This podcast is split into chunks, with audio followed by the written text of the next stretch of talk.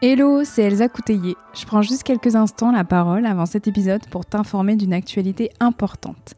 Pour démarrer 2022 en beauté, j'ai envie de partager avec toi un moment privilégié.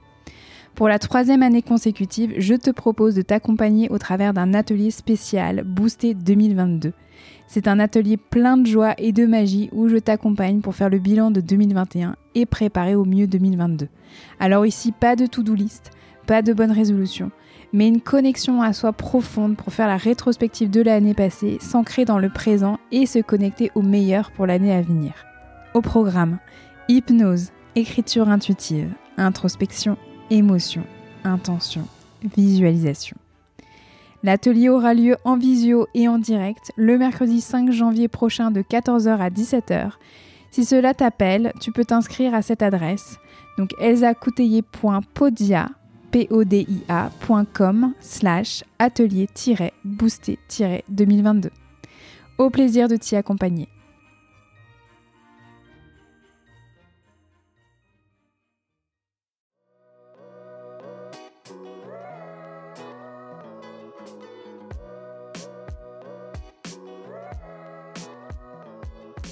Bienvenue dans le podcast Accompagnante, le podcast des expertes de l'accompagnement et du changement. Je m'appelle Elsa Couteillé et je suis moi-même une accompagnante, une hypno, une hypnologue, praticienne en hypnose. Dans le podcast Accompagnante, vous trouverez un premier format d'épisode consacré totalement aux interviews d'expertes de l'accompagnement inspirantes. Je leur ai tendu un micro et je suis revenue avec elles sur leur pratique, leur parcours, leur vie, leur formation et sur tout ce qui les a amenées à être les accompagnantes qu'elles sont aujourd'hui. L'idée, c'est de faire entendre les voix d'expertes, de l'accompagnement et du changement pour qu'elles puissent à votre tour vous inspirer pour créer la pratique et la vie qui vous ressemblent. Dans Accompagnante, vous trouverez aussi un deuxième format où je prends la parole en solo pour revenir sur des thématiques plus précises concernant l'accompagnement, l'hypnose et le fait de devenir accompagnante justement et de construire son activité et sa pratique. Pour ne manquer aucun épisode d'accompagnante, je vous invite à vous abonner sur votre application de podcast préférée. Allez, c'est parti pour un nouvel épisode. Je vous souhaite une très belle écoute.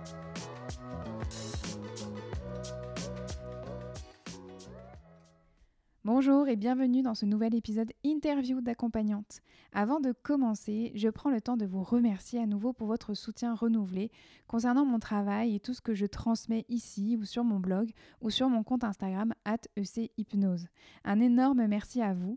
Je suis ravie à chaque fois de vous lire et de savoir comment vous vous appropriez chaque épisode. Cela me booste, vous n'avez pas idée. Merci aussi à toutes les personnes qui ont pris le temps de noter et surtout d'écrire un avis concernant le podcast sur l'application Apple Podcast, comme celui de Liu95 qui nous dit inspirante et authentique. Bravo pour ces larges partages aussi profonds qu'authentiques, du fond, de la pertinence de l'humour, de la transparence et beaucoup de générosité. Merci Elsa à d'écouter les suivants. Merci à vous, vraiment. Alors aujourd'hui, j'accueille sur accompagnante Anne Gervaise Vendange. Anne Gervaise est une accompagnante aux multiples et grandes expertises. Systémie, hypnose, ingénierie des émotions. Elle dit souvent d'elle qu'elle aurait pu être mécanicienne automobile ou stratège de guerre, mais animée plutôt par l'envie d'aider et la passion de l'être humain, elle est devenue une mécanicienne des fonctionnements humains. Elle n'est donc pas devenue une grande stratège de guerre, mais plutôt une grande stratège de paix. Car en effet, au sein de son cabinet, Anne Gervaise a accompagné des milliers de personnes au parcours de vie ardu ou traumatique. Formatrice reconnue, elle a aussi formé pendant plusieurs années des coachs, des thérapeutes et des accompagnantes au sens large aux stratégies de changement et de mise en mouvement des personnes et des groupes, mais aussi à l'influence, à la gestion de conflits et aux dynamiques émotionnelles. En parallèle, en 2017, Anne Gervais a commencé à former et à accompagner en entreprise des résolutions de conflits, des problématiques managériales complexes et de la communication de crise. En 2020, elle cofonde avec David Corona, négociateur de crise ex-GIGN, la société Incognita. Incognita intervient et forme dans les domaines de la négociation, du profiling, du management complexe, de la gestion et de la communication de crise, des ransomware et de l'influence. Avec Anne Gervais, on est revenu dans cet épisode sur sa rencontre avec l'accompagnement au travers de l'hypnose, sur ses débuts au sein de son cabinet, sur la notion de légitimité et de risque, sur son grand changement de mindset pour se mettre au premier plan, sur sa rencontre avec le constructivisme, sur son style et sur sa société Incognita, et sur bien d'autres choses. Une partie de l'épisode est également consacrée à une sorte de bilan qu'elle peut faire de sa transition professionnelle d'accompagnante thérapeutique accompagnante en entreprise, et aussi sur son regard sur l'évolution du secteur de l'accompagnement thérapeutique et de l'hypnose. Pour toutes les personnes qui me disent en message privé Ah là là, j'aurais dû prendre des notes euh, sur cet épisode, je vous invite dès à présent à sortir votre stylo et votre carnet, car c'est le moment. Vous allez l'entendre, cet épisode est riche et très nourrissant. Je vous souhaite une très très très belle écoute. Je vous dis à dans 15 jours et d'ici là, prenez soin de vous. Bonjour Anne Gervaise. Bonjour. Merci de prendre ce temps euh, avec moi pour qu'on puisse revenir sur euh, la construction donc de ta pratique, qui tu es en fait aujourd'hui en tant qu'accompagnante. Euh, voilà, merci beaucoup en fait de prendre ce temps-là ensemble. Avec plaisir. Je, vais commencer par euh, cette euh, question qui paraît euh, si simple comme ça en apparence, mais qui peut quand même être un petit peu, on va dire, compliquée. c'est qui es-tu? C'est OK pour toi? Oui, oui, c'est OK pour moi. Alors, effectivement, cette question qui es-tu, elle est, elle, est, elle est vraiment pas simple.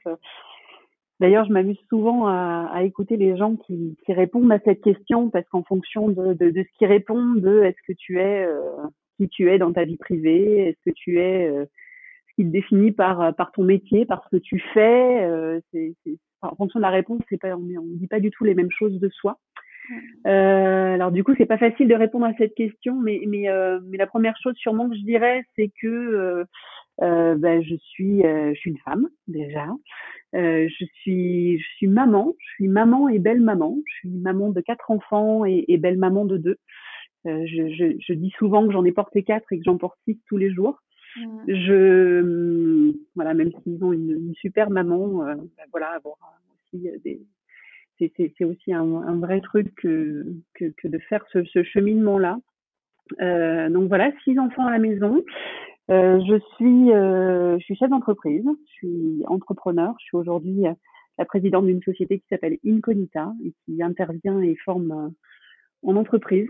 C'est d'ailleurs assez, assez rigolo. Souvent, les femmes se, se présentent en disant une formule un petit peu euh, rigolote en ce moment qui dit euh, je suis mum of euh, two, three, four. Et, et, les hommes font rarement ça. Les hommes se mmh. définissent par, par ce qu'ils font dans leur métier. Et, et, on peut regarder, quand on regarde les bios des femmes, souvent elles, elles rajoutent ça quand même.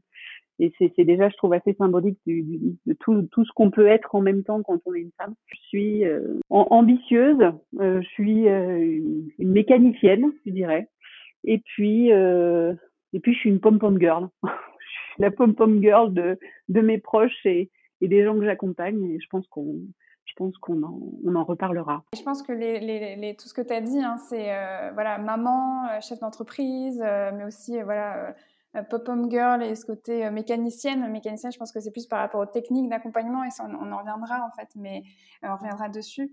Mais ouais, c'est exactement, exactement pour toutes ces raisons en fait que j'ai eu envie de, t'interviewer. Et puis tu l'as dit en premier, tu es une femme et, et ce podcast-là s'appelle pas accompagnante pour rien. et justement, ça, ça vient à, cette notion, à tout, tout l'enjeu pour moi qui était de te proposer en fait d'intervenir sur, sur accompagnante. C'est parce que pour moi, tu es une accompagnante aux multiples et aux grandes expertises, quoi. Euh, voilà, tu as, tout ce parcours euh, de connaissances autour de la systémie, de l'hypnose. Euh, quand tu parlais de mécanicienne, je sais que c'est au, niveau de l'ingénierie des émotions aussi. Tu as un chemin d'accompagnement qui est riche et varié. Tu as été voilà, assistante de formation et formatrice à l'Arche auprès justement de, bah, formatrices enfin, d'accompagnants et d'accompagnantes en, hypnose. Et surtout, là, tu as parlé de Incognita, l'entreprise que tu avais du coup créée. Et on va revenir en fait sur ce que c'est. Mais c'est, voilà, je, je, je t'ai proposé de venir en fait sur accompagnante pile poil dans, dans cette transition. tu as clôturé finalement tout ce chapitre de l'accompagnement thérapeutique pour aller sur ce projet en fait d'entreprise Incognita.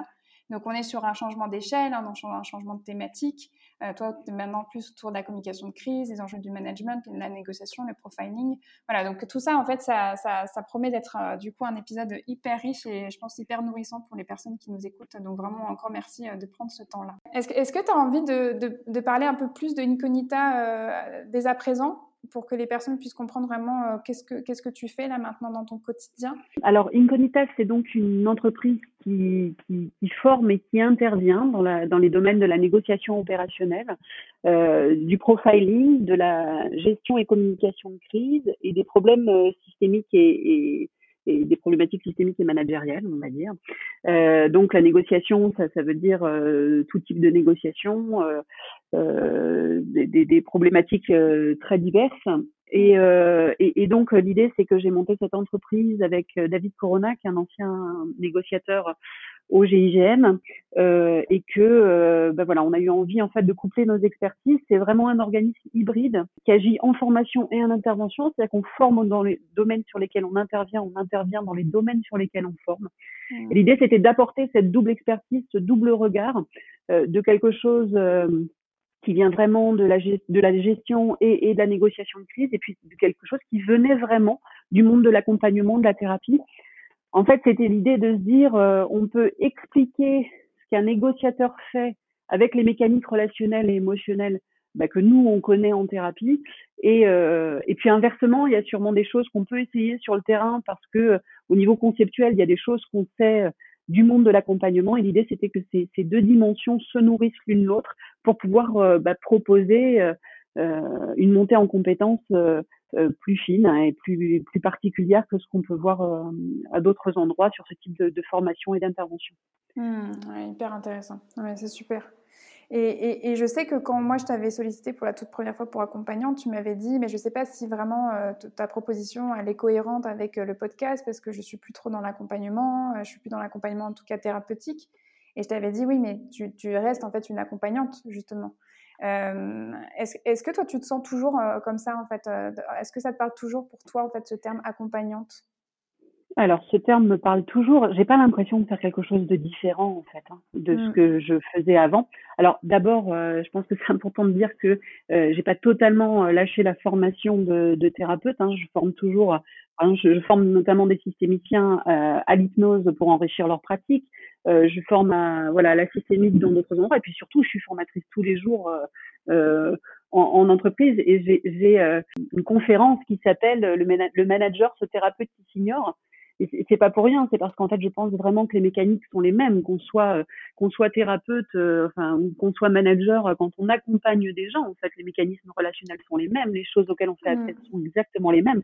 Et, et c'est d'ailleurs de ça qu'avec qu'avec David est, notre idée c'est le fait de se dire, mais en fait, euh, quand euh, lui allait euh, gérer des forcenés et qu'il revenait et que je lui disais, est-ce que tu as pensé à faire ça ou à faire ça? En fait, on se supervisait l'un l'autre dans nos pratiques. Je revenais du cabinet et je disais, ah, cette personne-là, c'est pas simple, ça fait plusieurs fois que je la vois, je trouve que ça bouge pas beaucoup. Il me disait, est-ce que tu as essayé ça ou ça? Et en fait, un jour, on s'est dit, mais on a le même, on a le même job, en fait. Mmh. Et, et, quand les gens sont en souffrance, euh, ben, ce sont certains types de choses qui se mettent en place quand ils sont pas en souffrance, mais qu'ils ont besoin en fait de mettre l'autre en mouvement, de se mettre eux-mêmes en mouvement, de, de, de gérer euh, eux-mêmes et les autres, ce qui est vraiment le, le, le, voilà le, nerf de la guerre en entreprise. Eh ben on est exactement dans les mêmes mécanismes. En fait, on a l'habitude de dire euh, que euh, on n'a pas de de zone privilégiée. je veux dire, on, peut, on travaille avec tout type d'entreprise, mais parce qu'en fait, il suffit que les gens aient un cerveau pour qu'on puisse travailler avec eux. Donc, la plupart du temps, c'est quand même, c'est quand même plutôt là. Donc, euh, donc effectivement, en fait, le, spectre est hyper large. Mais je me sens toujours accompagnante. Aujourd'hui, quand j'accompagne un dirigeant, euh, quand j'accompagne un codir à la mise en place de certaines choses, quand j'audite un système et que je leur propose une remédiation, je, suis dans l'accompagnement. Je ne fais pas quelque chose de différent de ce que je faisais avant, en fait. Hein. Mmh, bah oui, bien sûr. Ok, ah bah super, super. Et, justement, là, si on commençait à, revenir sur ton parcours en tant qu'accompagnante, euh, comment tout ça a, commencé finalement pour toi? En fait, j'ai l'habitude de dire que euh, que j'ai pas été chercher l'accompagnement. En fait, mais il m'est tombé dessus comme un accident de bagnole. En fait. D'ailleurs, je suis rentrée par l'hypnose moi dans l'accompagnement et, euh, effectivement, ça m'est ça m'est tombé dessus. Euh, comme ça. J'étais euh, à un moment de ma vie où j'avais vraiment besoin de, de changer de route. J'avais donné beaucoup à ma famille, j'avais donné beaucoup à mes enfants. Moi, j'avais toujours rêvé d'être maman. Je pense que si à 15 ans, j'avais pu devenir maman et aller faire ma vie, je l'aurais fait. Donc, mmh. ça faisait longtemps que, que, que j'avais très envie de ça. Et donc, j'ai donné du temps à mes enfants en me mettant un peu de côté. En... Et puis, quand mes enfants ont commencé à être un peu plus grands, c'est une histoire assez banale hein, que, je, que je raconte là. Quand mes enfants ont été un petit peu, un petit peu plus grands, euh, à un moment, je me suis dit, mais maintenant, qu'est-ce que, qu'est-ce que j'apporte, qu'est-ce que je fais euh? Et puis, j'ai eu la chance de faire des rencontres euh, hyper chouettes de gens qui, qui ont cru en moi à des moments où moi, je crois que je croyais pas en moi, en fait. Mmh. Et, et, ça, c'est hyper précieux hein, dans un parcours, de, de, tomber à un moment sur des gens qui croient plus en, en en nous que nous. En tout cas, moi, ça a été hyper précieux. J'ai eu plusieurs rencontres comme celle-ci. Et, euh, et puis effectivement, j'en suis arrivée en fait à, au moment où moi je me posais la question de ok maintenant je, je fais quoi pour moi quoi. Ça, ça a été difficile de, de, me demander ce que j'allais faire pour moi. Les premiers les premiers choix que je faisais étaient encore des choix pour les autres. C'était très très mm. étonnant. Et puis euh, et puis en fait à un moment euh, j'ai euh, mon conjoint qui rentre à la maison et qui me dit ah j'ai vu un truc euh, c'est trop pour toi. Euh, et puis du coup, je lui dis, euh, il, me, dit, c'est l'hypnose, c'est super, tu serais tellement faite pour ça. Et donc forcément, comme il me dit qu'il faudrait que je fasse ça, du coup, je lui dis certainement pas, certainement pas faire ça. Euh, et puis, puis je regarde un peu les formations et je regarde un peu ça. Et puis, et puis je me dis bon. en fait, ça peut sembler assez étonnant ce que je vais dire là, mais je, je, me suis dit, je vais y aller mais je vais y aller pour me former moi à être avec les gens. En fait, je me trouvais mmh. assez incompétente dans ma relation à l'autre. Je me trouvais peu compétente, en tout cas, dans ma relation à l'autre. J'avais énormément de croyances limitantes sur moi. Et, euh, et du coup, euh, je, je, je me suis dit, je vais y aller parce que au moins, euh, j'en ferai sûrement rien, mais au moins, je, je, je vais peut-être comprendre un peu mieux ce qui se passe et je vais peut-être arriver à créer un peu mieux euh, de la relation. Je vais peut-être arriver. C'est très rigolo. Et donc j'y suis, j'y suis allée, euh, j'y suis allée un peu comme ça. Mais mon histoire, c'est vraiment une histoire de, de résilience, de, de d'un mindset qui a complètement bougé et changé en quelques mois, en quelques années en fait. Hein. J'ai, je suis rentrée dans la danse euh, de manière complètement brusque et, et, et, étonnante. Et donc en fait, au fur et à mesure de ma formation en hypnose, j'ai euh, j'ai commencé. J'étais déjà persuadée que je ne saurais pas faire la cheminée et pas l'éponge. J'étais persuadée que si je devais en arriver un jour à accompagner des gens, j'allais faire l'éponge et que euh, et que je serais euh, je serais trop en prise en fait avec ce qui allait se passer pour pour les gens que j'allais accompagner, que ce serait compliqué pour moi. Ça, il s'est avéré euh, très vite que ce serait pas le cas. Et ça, c'était une, première croyance assez limitante. Excuse-moi de t'interrompre parce que c'est hyper intéressant parce que tu, tu avais déjà vécu ça auparavant, tu avais déjà eu l'impression que que les émotions c'était trop pour toi ou tu avais déjà cette sensation-là? C'est qu'est-ce qui t'a fait dire ça? Alors j'avais j'avais effectivement sûrement euh, la sensation d'avoir vécu des choses moi dans ma vie qui faisaient que j'avais plutôt envie de mettre euh, les difficultés de côté que de que de m'en rajouter en fait. Je viens d'une famille très modeste euh, où effectivement comme, comme beaucoup d'accompagnants, hein, des histoires de vie qui sont pas souvent pas simples. Et donc, je me disais, il faut plutôt au contraire se tourner vers quelque chose de très de très joyeux et de très chouette plutôt que d'aider les gens quand ils ont des problèmes parce que parce que voilà dans la vie il faut pas s'en rajouter quoi. C'était plutôt ça en fait l'idée. J'avais cette croyance là de si j'accompagne l'autre je vais être poreuse quoi. Enfin il y avait un truc un peu comme ça quoi. Mais souvent d'ailleurs hein, euh, là là quand je vois quand j'écoute mes stagiaires quand je ils me disent souvent ça hein ben oui, c'est pour ça que je te pose la question. Je veux dire, mes stagiaires en thérapie, ils me disent souvent comment est-ce que je fais ça, quoi? Ben oui. Et, il y a vraiment cette idée de comment est-ce que je fais la cheminée et pas l'éponge, quoi? Je laisse transiter le truc par moi et il s'échappe et il m'appartient pas et euh, mais, mais, mais il a transité et c'est ok parce que dans la relation, c'est ça aussi qui fait du bien. C'est quand on vient se pluguer à une autre humanité qui, qui se laisse aller dans ce truc-là et qui a, qui a la force derrière de reprendre sa posture. Là, si tu me demandes comment je fais ça, Ouais. Je sais pas comment je fais ça. En fait, si c'est si ta question derrière la question, bah ouais, je sais pas parce qu'en fait c'est hyper intéressant tout ce que tu dis parce que c'est mm. vraiment drôle qu'on en parle là euh, là-dessus parce qu'on n'avait pas trop discuté de ça finalement en off euh, pour préparer l'interview, mais parce que ce matin moi j'ai accompagné quelqu'un à 8h30 qui, qui, qui se pose la question d'une reconversion, qui a envie d'aller vers la relation d'aide, mais qui se dit c'est impossible pour moi, est-ce que ça sera trop? J'y arriverai pas en fait. Et donc ça m'intéresse de savoir comment toi tu as transité là-dedans, comment tu as trouvé en fait le moyen de, bah, de traverser cette croyance que tu avais pourtant hein, au, début et, justement d'arriver à, être dans cette sécurité du travail, dans la sécurité émotionnelle, affective. Alors j'avais beaucoup travaillé sur moi avant quand même. Euh, j'avais fait un long parcours euh, de travail sur moi en amont. Euh, et puis, en fait, je crois vraiment que je ne l'ai pas. Euh, en fait, je me suis rendu compte un jour que je, que je, que je savais le faire. Ça a été en fait une, un épisode où euh, je me suis rendu compte que je savais faire ça. là, là, tu me posais la question justement en off de quels ont été les, éléments déclencheurs qui font l'accompagnante que tu es aujourd'hui, quels sont les, les, choses qui se sont passées pour ça. Ben, ça, par exemple, c'est une de mes, c'est une de, de, de voilà, c'est euh, c'est un de mes drapeaux en fait, hein, un de mes passages qui fait que je suis l'accompagnante que je suis aujourd'hui. Un jour, je, je suis rentrée en consultation, j'étais vraiment pas bien. Il y avait des, des, choses dans ma vie privée qui se passaient, qui se passaient pas bien. J'étais encore en formation, hein, c'était au tout tout début de ma pratique. Euh, je me suis dit, je ne sais pas comment je vais trouver la ressource d'être présente pour cette personne. Je ne sais pas comment je vais y arriver en fait. Et pourtant cette séance était une séance difficile. Et en fait, je suis ressortie mieux de cette séance que je l'étais avant. Mmh, mmh, Et mmh. ça a été vraiment euh, un apprentissage par le corps en fait, hein, pas du tout un apprentissage par le mental. Ça a été un apprentissage par le corps, de me rendre compte qu'en fait, aller en consultation, ça me rechargeait plus que ça me déchargeait, que j'étais capable de, euh, de faire la cheminée et pas l'éponge.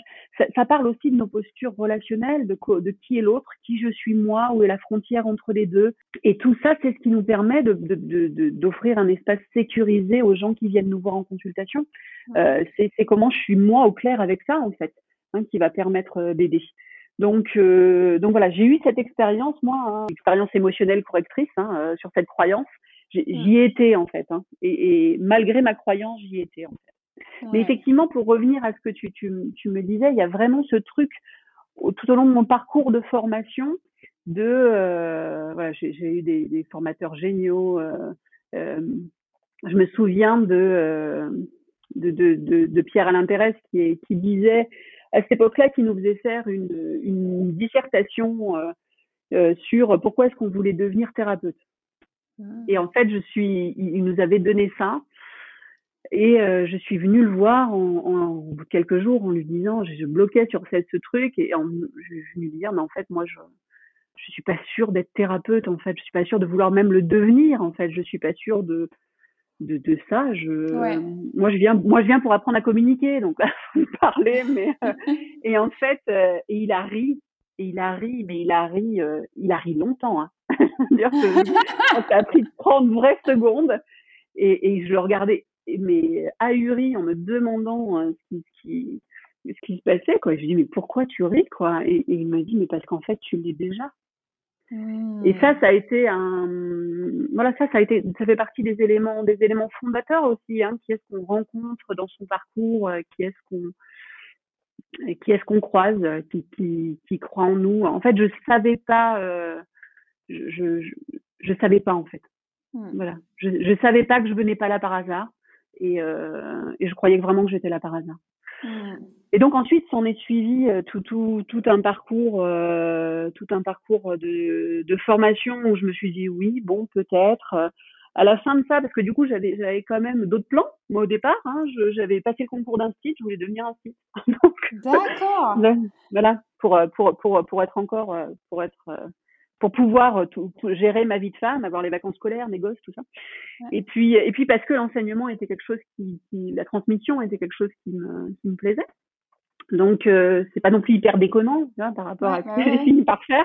Et puis, en fait, quand j'ai eu euh, fini ma formation en hypnose, euh, j'ai lancé mon cabinet très rapidement, en fait. Mais c'était à une époque aussi où il y avait moins de cabinets sur le marché, euh, il y avait moins d'hypnose sur le marché et euh, en fait j'avais j'avais déjà lancé mon cabinet qui marchait déjà. Et du coup en fait quand j'ai réussi mon concours j'ai euh, bah, j'ai eu un choix à faire en fait et j'ai j'ai choisi de garder mon cabinet et de faire un truc pour moi et pas un truc pas un truc encore pour mes enfants encore pour ma famille encore pour j'ai fait le choix de voilà et aidé par par mon mari qui m'a dit on s'en fout on va bouffer des pâtes et puis on, on se démarrera pour les vacances, mais euh, fais un truc pour toi, quoi. Donc c'est comme ça que, que je me suis lancée. Alors le truc rigolo, peut-être, c'est euh, qui est aussi assez fondateur, c'est que quand j'avais visité des cabinets pour pour devenir pour, pour pour ouvrir en fait mon cabinet, je cherchais comme font souvent les newbies, je cherchais un cabinet sur un deux jours pour histoire de pas mettre toutes mes billes dans le même panier si jamais ça marche pas. Et, euh, et j'avais visité un chouette cabinet dans un cabinet de psy, euh, enfin voilà, qui me plaisait bien sur deux jours. Et, euh, et la nana a mis voilà un certain temps à me répondre et elle a fini par me dire non pour prendre une autre psy en fait. Et, et donc en fait je me suis dit bon très bien. en fait j'avais le choix entre celui-ci sur deux jours ou un à temps plein. Elle m'a dit non très gênée. J'étais vraiment dégoûtée. Et en fait je crois qu'elle m'a fait le plus beau cadeau de ma vie en hmm. me en m'obligeant quelque part à prendre un vrai risque en fait. Je crois que quand on mise on mise gros, on gagne gros et quand on mise petit, on gagne petit. Et ça aussi, c'est assez fondateur dans, dans mon parcours. C'est-à-dire du coup, je me suis retrouvée avec ce cabinet à temps plein en se disant bon bah euh, de toute façon, si dans trois mois il euh, y a personne qui vient, euh, bon bah on arrêtera. Hein, et, et, en fait, bah forcément, avec un cabinet à soi, avec avec la plaque sur le mur, avec avec sa déco, avec euh, ça fait aussi tout de suite plus carré et, pro et, et, je me suis lancée du coup euh, complètement en fait. Je me suis pas lancée à moitié et, euh, et voilà, j'ai eu la chance que j'ai eu la chance que ça marche tout de suite et que, que j'ai pas trop de trop de questions à me poser euh, par la suite. Mais c'est assez rigolo parce que quelques années plus tard, en fait, s'est retrouvé que nos de cette psy-là, euh, nos filles étaient dans la même dans la même classe et du coup elles elles s'entendaient bien en fait. Et un jour, je vois débarquer chez moi cette maman avec avec sa gamine pour venir jouer avec la mienne. Et là, elle, elle me reconnaît, je la reconnais pas, et elle me dit ah mais vous étiez venu visiter un cabinet, machin, mon cabinet. Euh. Et, et, et, elle me dit ça va, vous avez fini par trouver. et je me dis bah, heureusement euh, que j'ai fini par trouver quand même. puis, puis ça va, tout va bien. Hein, je...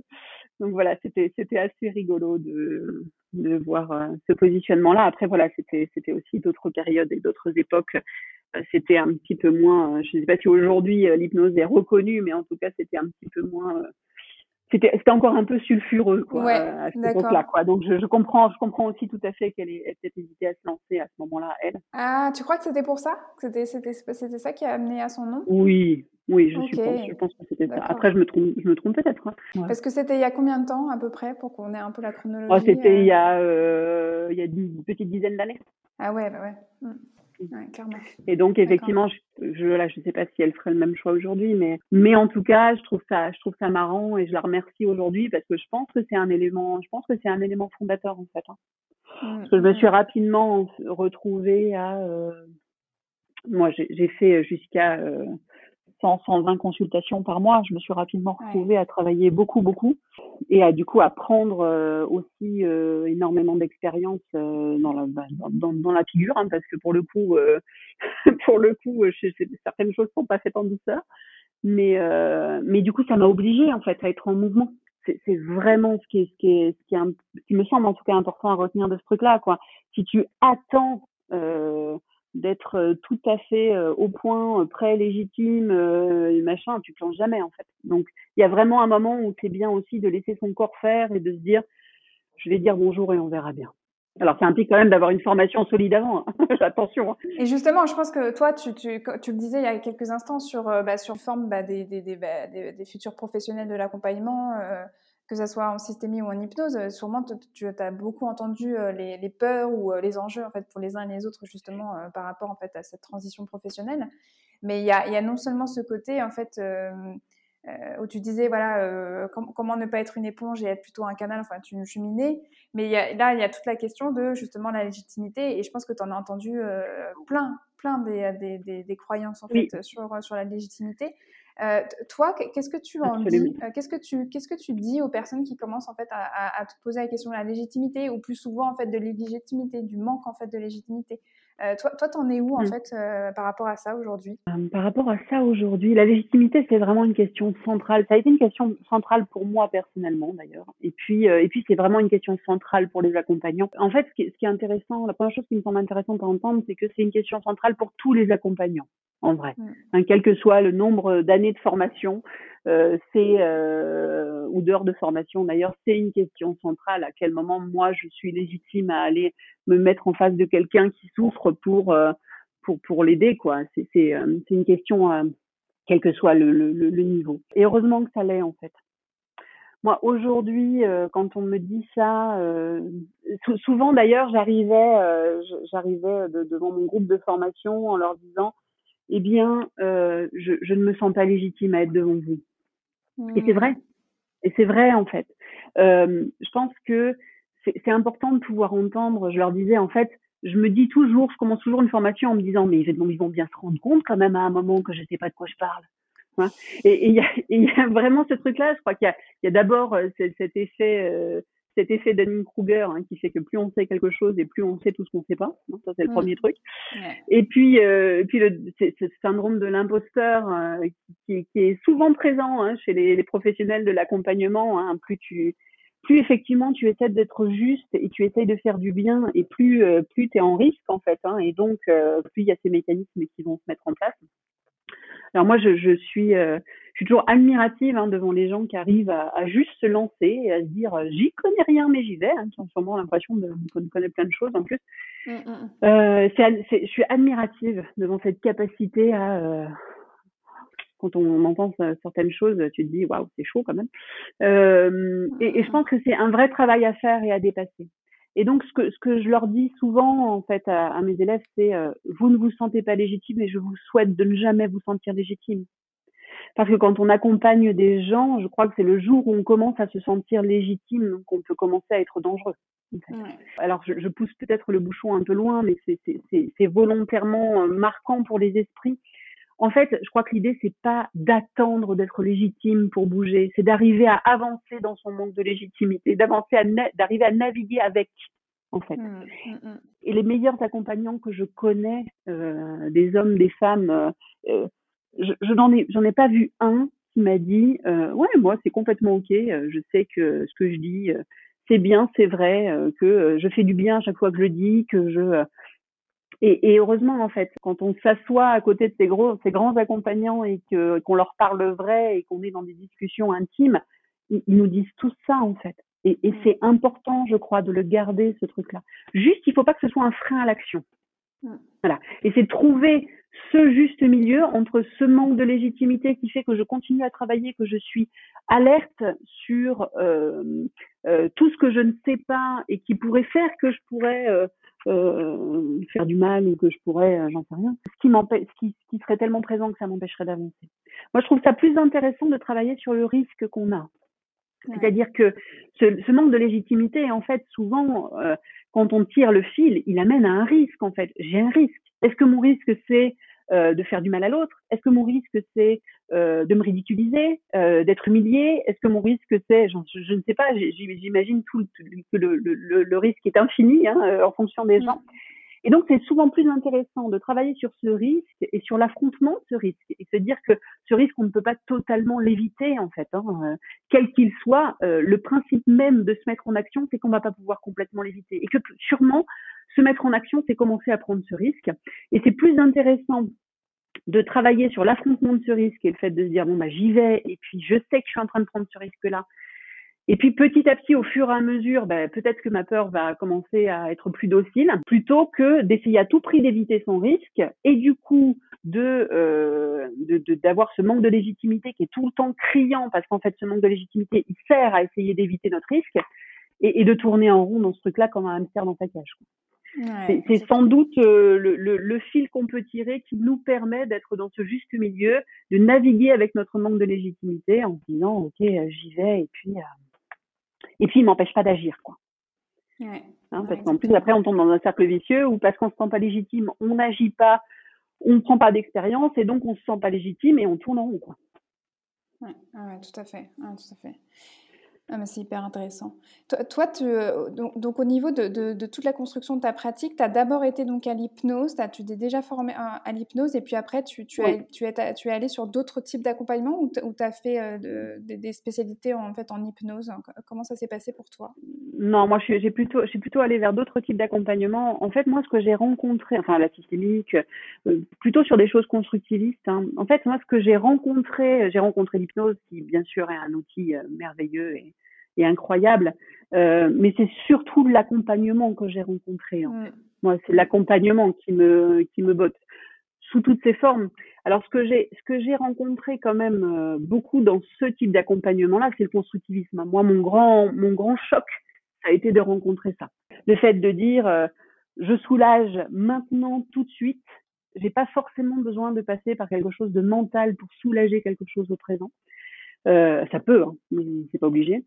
Et, euh, et je m'occupe de, de, soulager le présent et pas forcément de réécrire le passé euh, à longueur de temps. Alors, tout le monde essaye de s'occuper de soulager le présent, hein, mais c'était c'était l'idée de rapidité, d'efficacité, de quelque chose qui. Euh, je, je crois qu'on ne devient pas accompagnant par hasard. Moi, je pense que euh, quand j'ai rencontré ça, ça m'a fait un choc.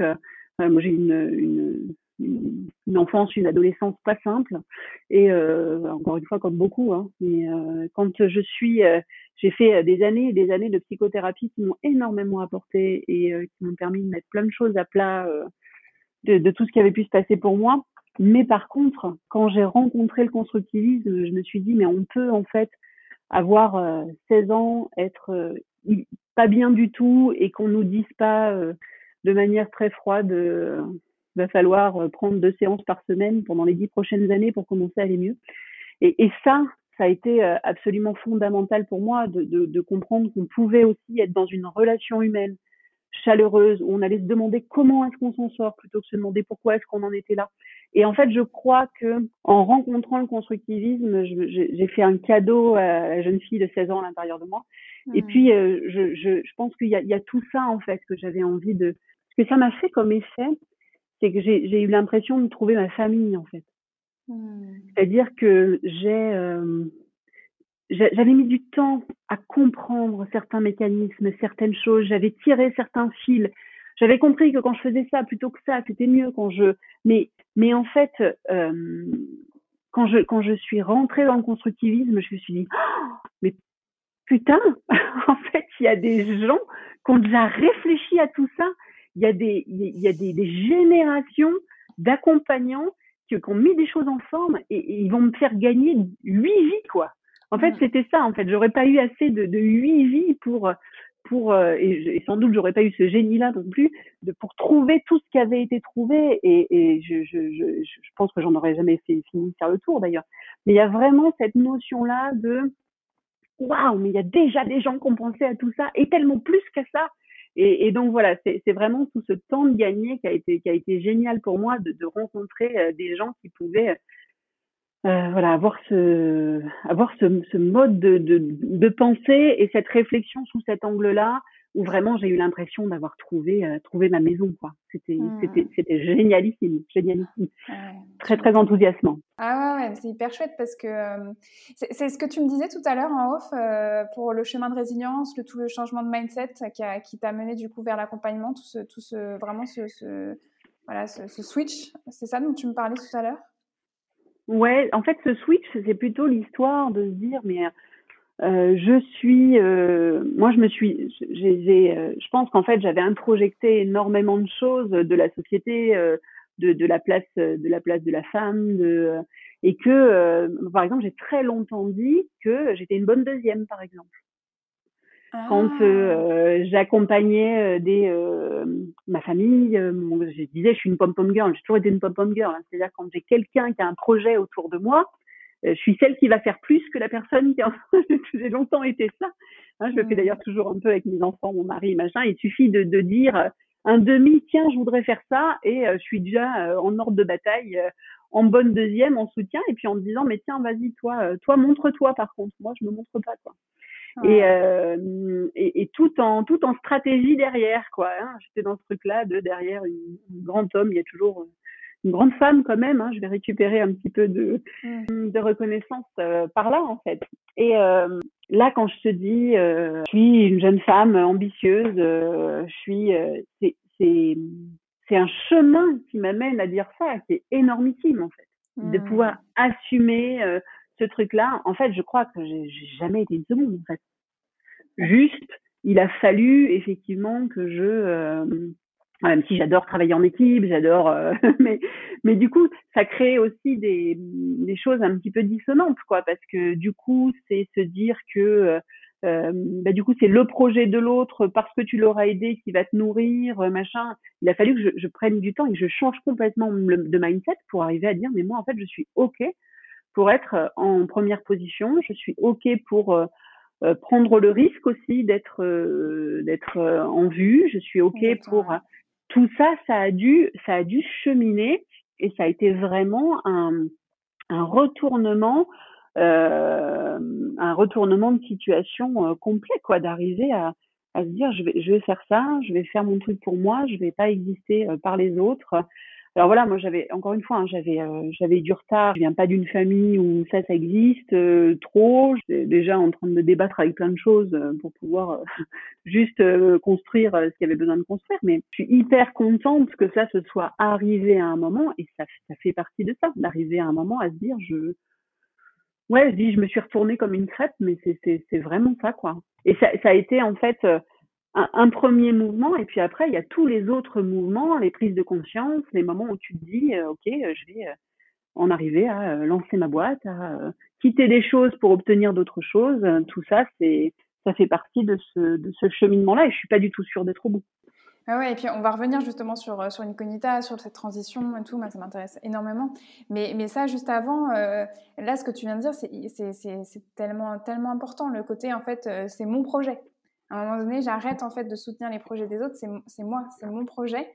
Et on l'entend en fait énormément. Et tu l'entends même par rapport à la question de la légitimité parce que euh, des personnes commencent à raconter oui mais je suis légitime à accompagner ou euh, syndrome de l'imposteur tout ça mais je sens hein, moi quand je vois les personnes qui arrivent qui sont encore en fait en train d'être formées à l'arche et qui viennent en fait euh, moi faire des séances avec moi il y a beaucoup de demandes d'accompagnement sur sur finalement j'accepte que, d'être légitime déjà de porter mon propre projet Il y a un peu, il y a un peu mmh. déjà tout ça, quoi. Et tu as, commencé en fait aussi à parler de la visibilité. C'est non seulement de porter son propre projet, mais c'est aussi euh, accepter d'être visible. Et, euh, et, quand tu parlais en fait de se confronter en fait au risque, moi je le sais, hein, c'est un truc euh, qui est ce que je traverse encore maintenant, mais il y a eu un vrai jalon. Tu parlais de jalon de drapeau. Moi, il y a un vrai drapeau qui était en fait lié au premier confinement, où à un moment donné, j'ai accepté d'être visible, d'être vraiment vue. Et, et, parce que moi, j'ai une éducation parentale qui est autour beaucoup de le monde extérieur est dangereux et à quel point moi ça a été dur hein, cette visibilité là. Mais mmh. c'est là où vient en fait euh, ton, ton, alignement et, et ton, ta posture en fait d'accompagnante, c'est que quand, quand tu acceptes vraiment en fait de rayonner, d'être dans ta, dans ta pratique, dans ton expertise. Et, et, c'est marrant parce que ça mène à, tout l'enjeu euh, sur, lesquels on avait euh, échangé en off pour préparer cet, cet entretien. C'était toute l'idée de ouais, mais comment en fait les femmes peuvent se rendre visibles? À nouveau, je le dis, hein, ce podcast-là, il ne s'appelle pas accompagnante pour rien. Pour moi, c'était hyper important de, donner en fait un espace de sécurité et de visibilité en fait sur, sur cette plateforme-là. Mais c'est, je pense que toi, tu, tu l'as vu en fait de près et tu continues à le voir en tant que formatrice de professionnelle. C'est, c'est comment en fait les femmes, à un moment donné, elles portent leur projet, c'est leur projet elles d'accompagner, et en plus elles portent après cette idée que va falloir qu'elles portent aussi leur voix leur expertise et qu'il y a un peu ce truc où il y a une étape qui reste quand même, même en 2021, difficile pour beaucoup d'entre elles, c'est la porte de la visibilité, c'est la porte des réseaux sociaux, mm. c'est la porte de j'ai un compte visible sur LinkedIn, je donne des interviews, je, je montre ce que je fais, parce qu'elles le font. La plupart, moi je le sais, elles le font en fait. Mais euh, est-ce qu'elles le montrent? On n'est pas encore en fait sur cette euh, norme, on va dire entre guillemets. Je ne sais pas ce qui, te, ce qui te vient quand je te dis tout ça. La dernière fois, j'écoutais euh, j'écoutais une émission de radio, France Inter ou France Culture, je sais qui disait que le, mec disait un truc intéressant. Euh, il parlait avec une, une nana en lui disant merci d'être venue, machin. La nana disait mais c'est normal. Et il disait oui mais vous savez, souvent on demande à des expertes qui sont incroyables dans leur métier de venir à la radio, de, de venir nous raconter euh, ce qui se passe. Et que ce soit en radio ou en télé, eh ben, elles ne viennent pas. Elles nous disent toujours, oh, mais je vais rien avoir à dire, euh, euh, oh ouais, mais je suis pas assez experte sur ça. Et on est obligé de faire un travail de réassurance. Les nanas, elles ont des doctorats. Si vous avez quelque chose d'intéressant à dire.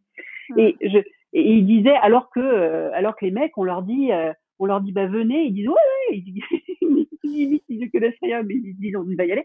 Alors encore une fois, on est en train de faire d'énormes généralités. Hein, oui, bien sûr, on est d'accord. Qui, ressentent du manque de légitimité et des nanas qui, qui y vont et qui rentrent euh, sur l'arène, il y en a plein aussi.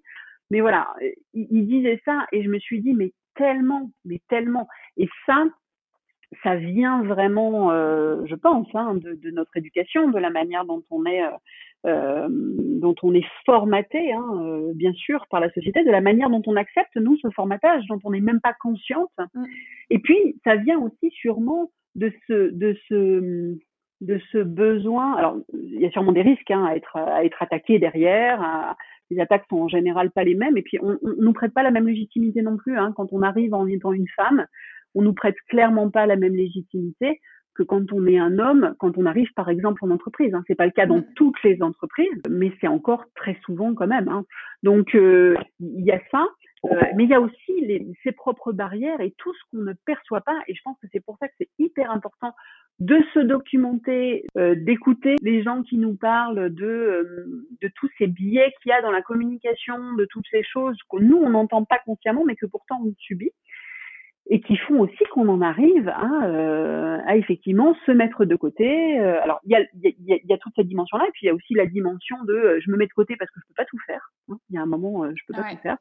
C'est-à-dire que bah forcément Là, on parle de, formateurs, de gens qui sont visibles. On, on, parle de, on peut parler d'hypnose, typiquement.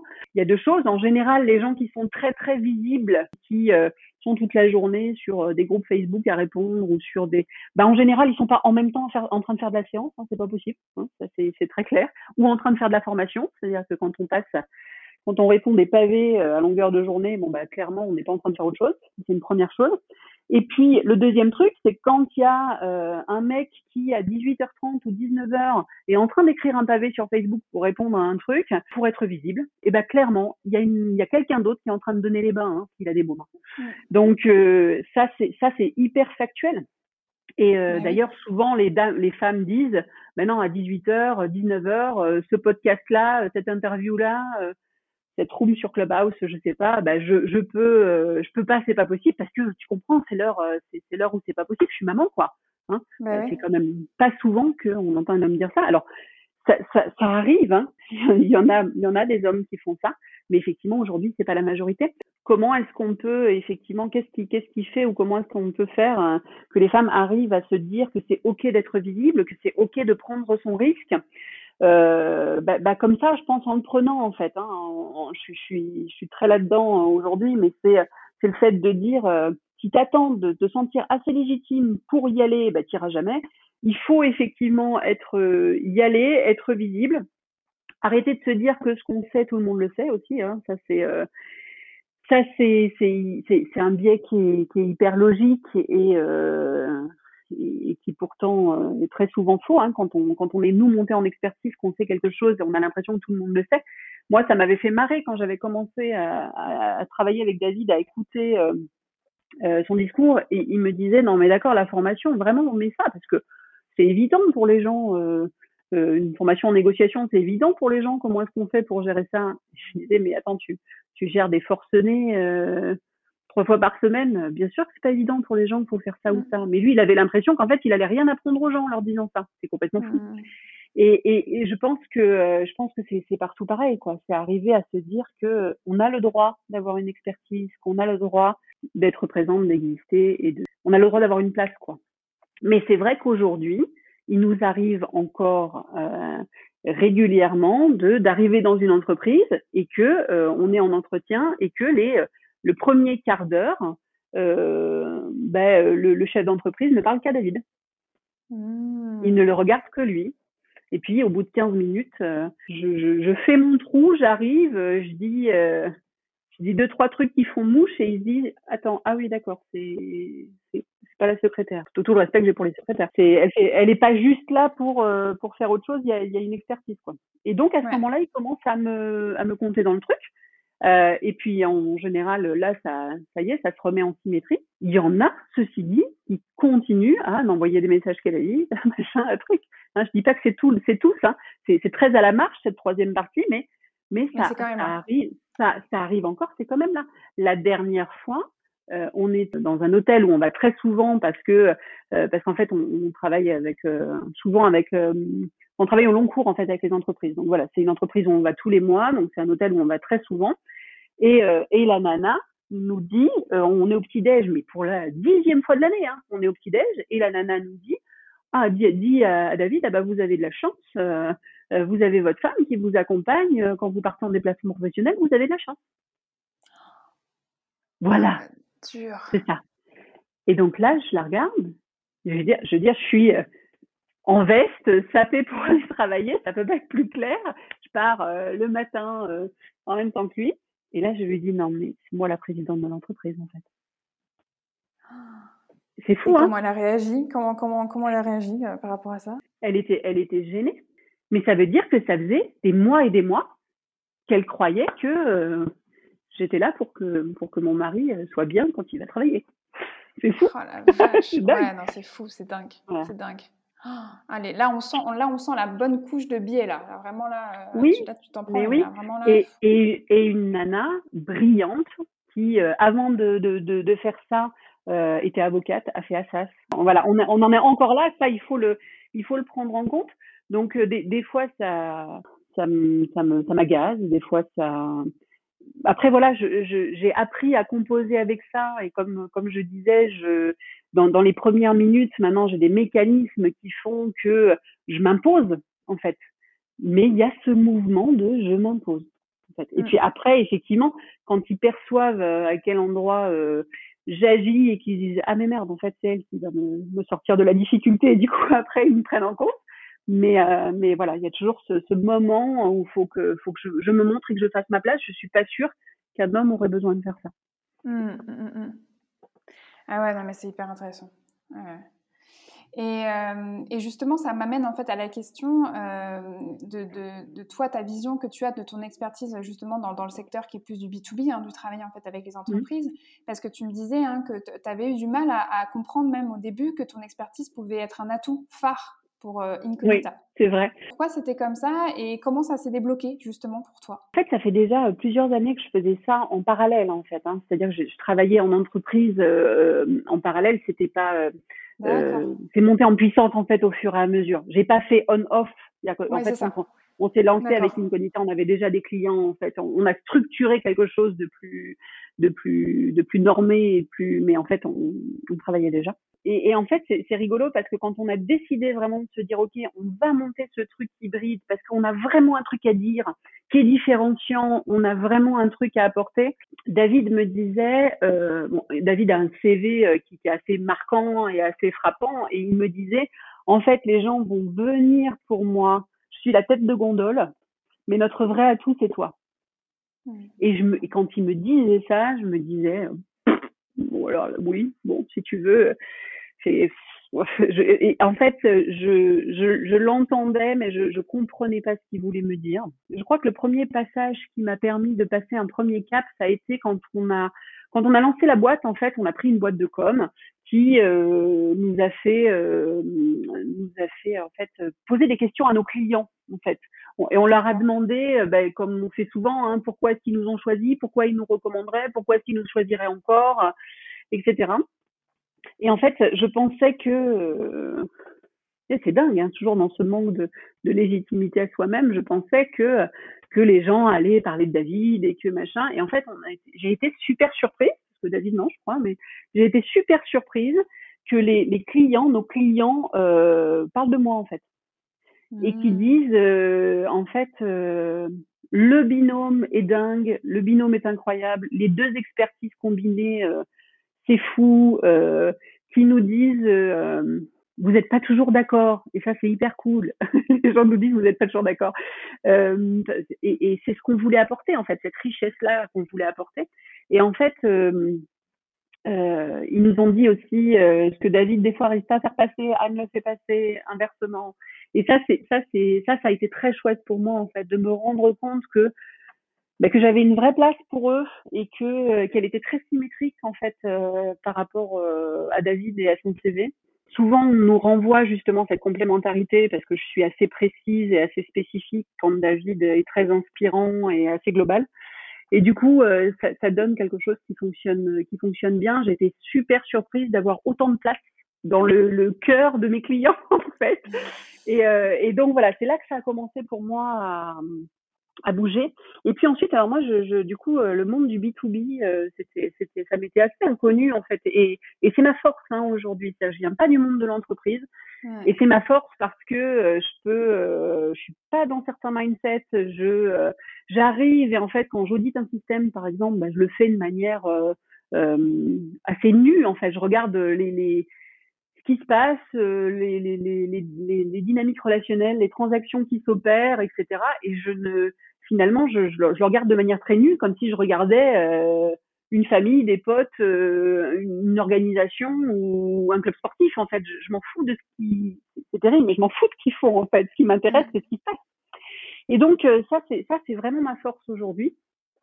Et puis la dimension émotionnelle aussi, parce que voilà, je, je j'enfonce une porte ouverte, mais bien sûr, euh, pendant euh, des années, on a dit qu'il fallait être un robot au boulot, être très pro, et qu'être très pro, c'était euh, c'était maîtriser ses émotions. Hein. Donc, en tant que thérapeute, nous, ça nous fait bondir hein, ce genre de ce genre de choses. Mais pourtant, c'était ce mindset-là. Alors là, ça a changé quand même depuis un petit moment maintenant. Hein, où on commence à, à, effectivement laisser de la place à tout ça, laisser de la place aux émotions, et puis se rendre compte qu'on on ne devient pas quelqu'un d'autre parce qu'on a passé, on a claqué la, porte, la portière de sa voiture et qu'on rentre dans son entreprise on est euh, la même personne avec les mêmes choses qui nous mettent en mouvement, les mêmes dynamiques, et que bah, tant qu'on ne travaille pas sur certaines choses, on a du mal à faire bouger d'autres choses. Hein. Mmh, mmh. Donc aujourd'hui, il y a toute cette dimension-là. Ça m'arrive régulièrement euh, de voir euh, des, des, gens qui ont les larmes aux yeux quand on, quand on discute sur des choses très très concrètes. Hein. Je me souviens de, de ce chef d'entreprise qui me disait euh, euh, il faut que j'arrive à. je leur disais mais là du coup tu, leur, tu, tu leur laisses pas le choix en fait à tes employés. Tu leur dis il faut faire ça en fait. Hein. Et il me disait, oui, mais je sais, je sais qu'il faut que je leur donne le choix. Euh, d'ailleurs, euh, euh, regarde, je leur dis, mais vous avez le choix. Hein. Bon, et en fait, en termes d'intention, il leur laissait pas du tout le choix. Mmh. Et, et je, je, lui disais, mais moi, je comprends en fait. Hein, je comprends que tu leur donnes, donnes pas vraiment le choix. Ce serait terrible en fait hein, qu'ils aient le choix. Et là, il me regarde, il me dit, oui, non, mais je comprends ce que tu veux me dire. il faut vraiment que je le fasse et tout. Je lui dis, non, non, mais tu, tu comprends pas en fait. Vraiment, je pense qu'il y a une bonne raison pour laquelle tu leur donnes pas le choix tu as un risque en fait à leur donner le choix en fait. Il y a un vrai truc qui se passe. C'est pas pour rien en fait. Et là, il y a les larmes qui montent. Mmh. Et je, je, j'ai dit, mais en fait, le truc, il est là. C'est ça en fait qu'on a besoin de regarder, de travailler, parce que tant que tu bouges pas ce truc-là, et ce risque, il est légitime, ce truc-là, je sais pas de quoi on est en train de parler, mais ce truc-là qui a les larmes qui montent, il est, il est hyper légitime. Et si t'écoutes pas ça, mais bien sûr qu'ils auront jamais vraiment le choix. Et toi et moi, on sait que le choix, tu as besoin de leur laisser. Donc, mais vraiment sincèrement. Donc, comment est-ce qu'on fait ça quoi?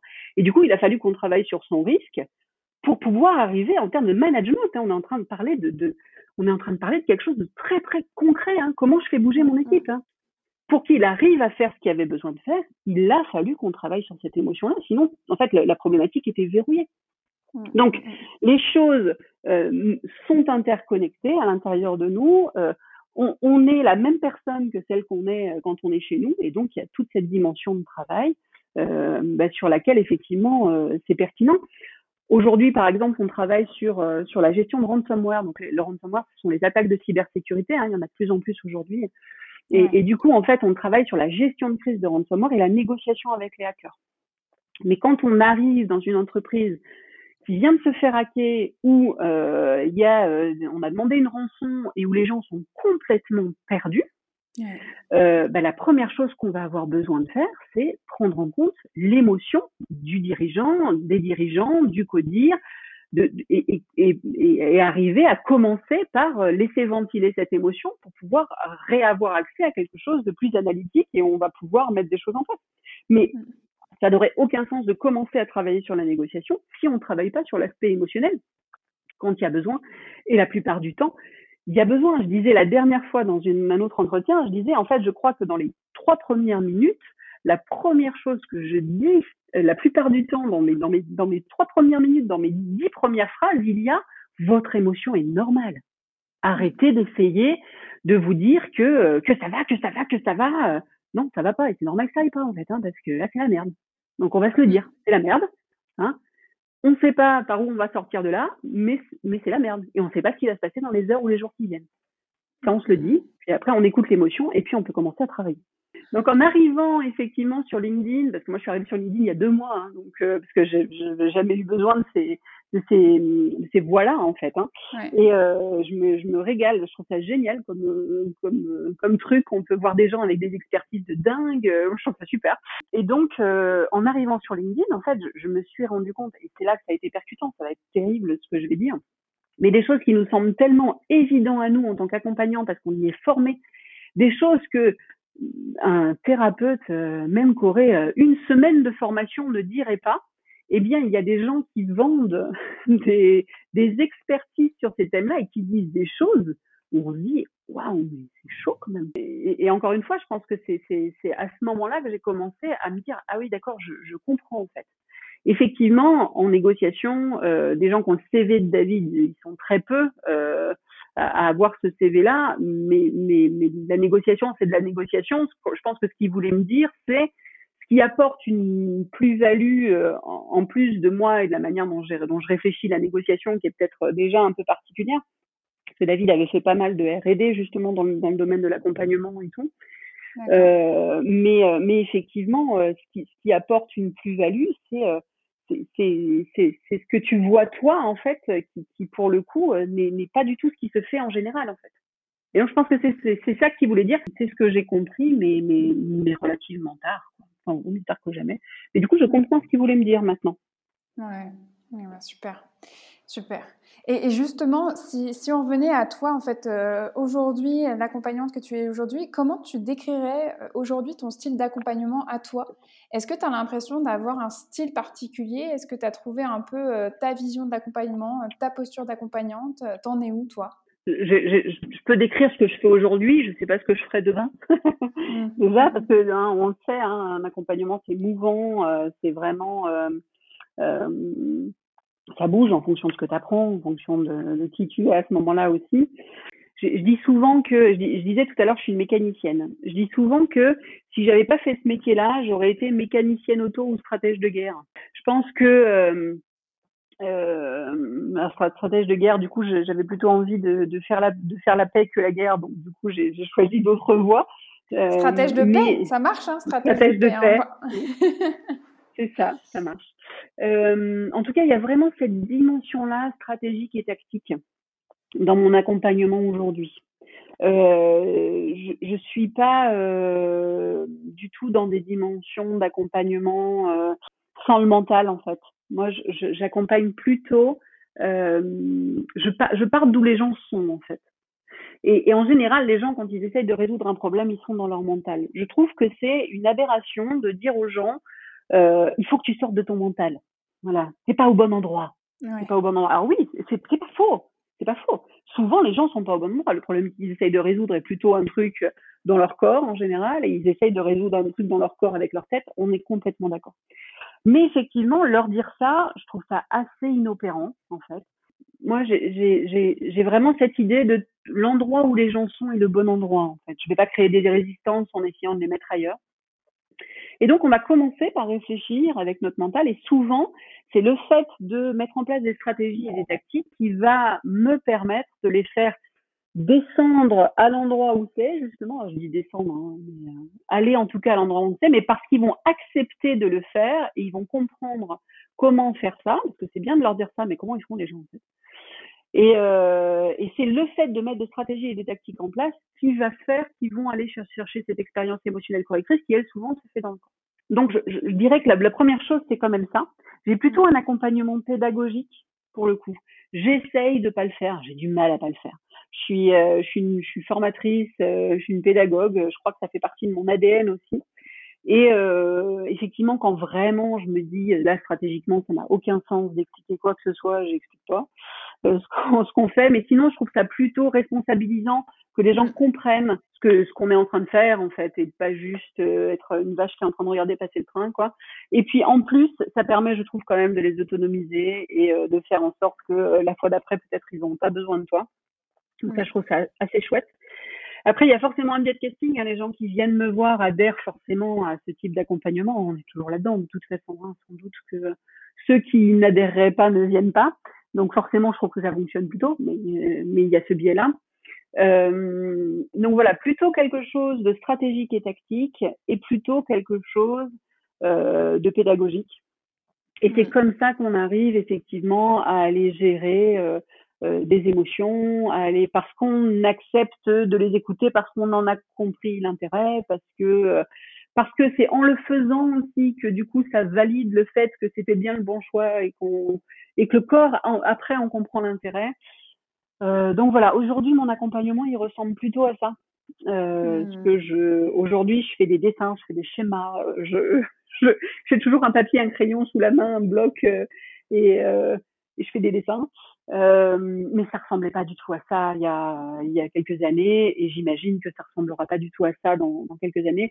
Je, suis euh, euh, complètement enthousiaste face aux dynamiques relationnelles, à ce qui se joue dans leur relation, à comment est-ce que toi tu acceptes de, de, de, te mettre, de toi, de mettre ton humanité et, et ce que tu es dans la relation pour que l'autre puisse aller mieux en thérapie ou régler un problème dans le B2B ou euh, mais que c'est euh, c'est cette interface que tu proposes à l'autre en fait et comment est-ce que toi tu es en maîtrise de, cette interface autant que faire se peut euh, qui va faire que ça que ça va aller mieux. Donc effectivement euh, les champs relationnels la systémique tout ça pour moi ça se rejoint. Comment est-ce qu'on peut redonner en fait de, de, la, de la place à ce que les gens savent bien faire en fait? Parce que souvent ils savent bien faire le truc Juste, ils ont mis des trucs entre les deux qui fait qu'ils savent plus faire. Qui fait qu'ils n'y arrivent pas là. Tu Ouais, d'accord. Ok, super, c'est hyper intéressant encore. Hein. Et, justement, tu, évoquais, hein, bah, bah, il y, a un, voilà, y a un principe de réalité, c'est que tu voilà, étais formatrice, euh, tu l'as, tu l'as été en fait dans une plus grande proportion en plus avant, tu continues à l'être, donc forcément la pédagogie, la transmission, comme tu disais, ça colore euh, énormément ta pratique. Et, justement, là, j'avais une question euh, pour toi, parce que comme tu es, tu, maintenant, bah, tu es sur un autre une autre proportion. Hein. Maintenant, euh, tu, tu, es davantage en fait sur Incognita que sur euh, bah, du coup la formation. Et donc cette, ce volet en fait transmission. Toi, la formation thérapeutique en tout cas. Ouais, la formation thérapeutique. Beaucoup oui, voilà. au sein d'Incognita, mais oui. Exactement. Voilà, pardon. C'est la formation des professionnels, la formation en fait voilà thérapeutique quoi. Justement, toi, qu'est-ce que tu retiens Qu'est-ce que tu as le plus appris de toutes ces années où tu as formé, où tu as transmis, ou en tout cas c'était vraiment en fait euh, quelque chose qui était très, très important, en tout cas en proportion euh, dans ton, euh, dans ton quotidien Je crois que c'est la question euh, qui est le plus compliquée pour moi. Mmh. Parce qu'en fait, j'ai l'impression d'avoir, j'ai l'impression d'avoir tout appris en fait. J'ai l'impression mmh. d'avoir, d'avoir tellement changé et d'avoir tellement, de mettre tellement, d'être tellement quelqu'un d'autre que que je crois que c'est difficile de délimiter un truc que j'aurais appris Ouais. Euh, peut-être que ce que j'ai, alors, je, je crois qu'effectivement mes stagiaires, euh, alors là on parle vraiment euh, de, de l'arche et de euh, voilà de toutes de toutes ces années où vraiment je me suis adonnée euh, quasiment exclusivement à cette formation de thérapeute. Je crois que mes stagiaires m'ont plus appris que quiconque que quiconque. Je pense qu'ils ont eu l'impression que moi je leur apprenais des trucs alors qu'en fait je crois que je crois que c'était l'inverse qui était en plus grande proportion, largement. Euh, j'ai appris sur euh, la relation à l'autre, j'ai appris, euh, j'ai appris tellement, tellement sur moi, sur sur mes capacités, sur, j'ai bougé tellement de croyances, tellement de valeurs aussi, hein, tellement de choses. j'ai appris la multiplicité du monde et, et des êtres. Mmh. Et puis j'ai appris aussi que qu'on pouvait avoir le temps, qu'on pouvait prendre le temps.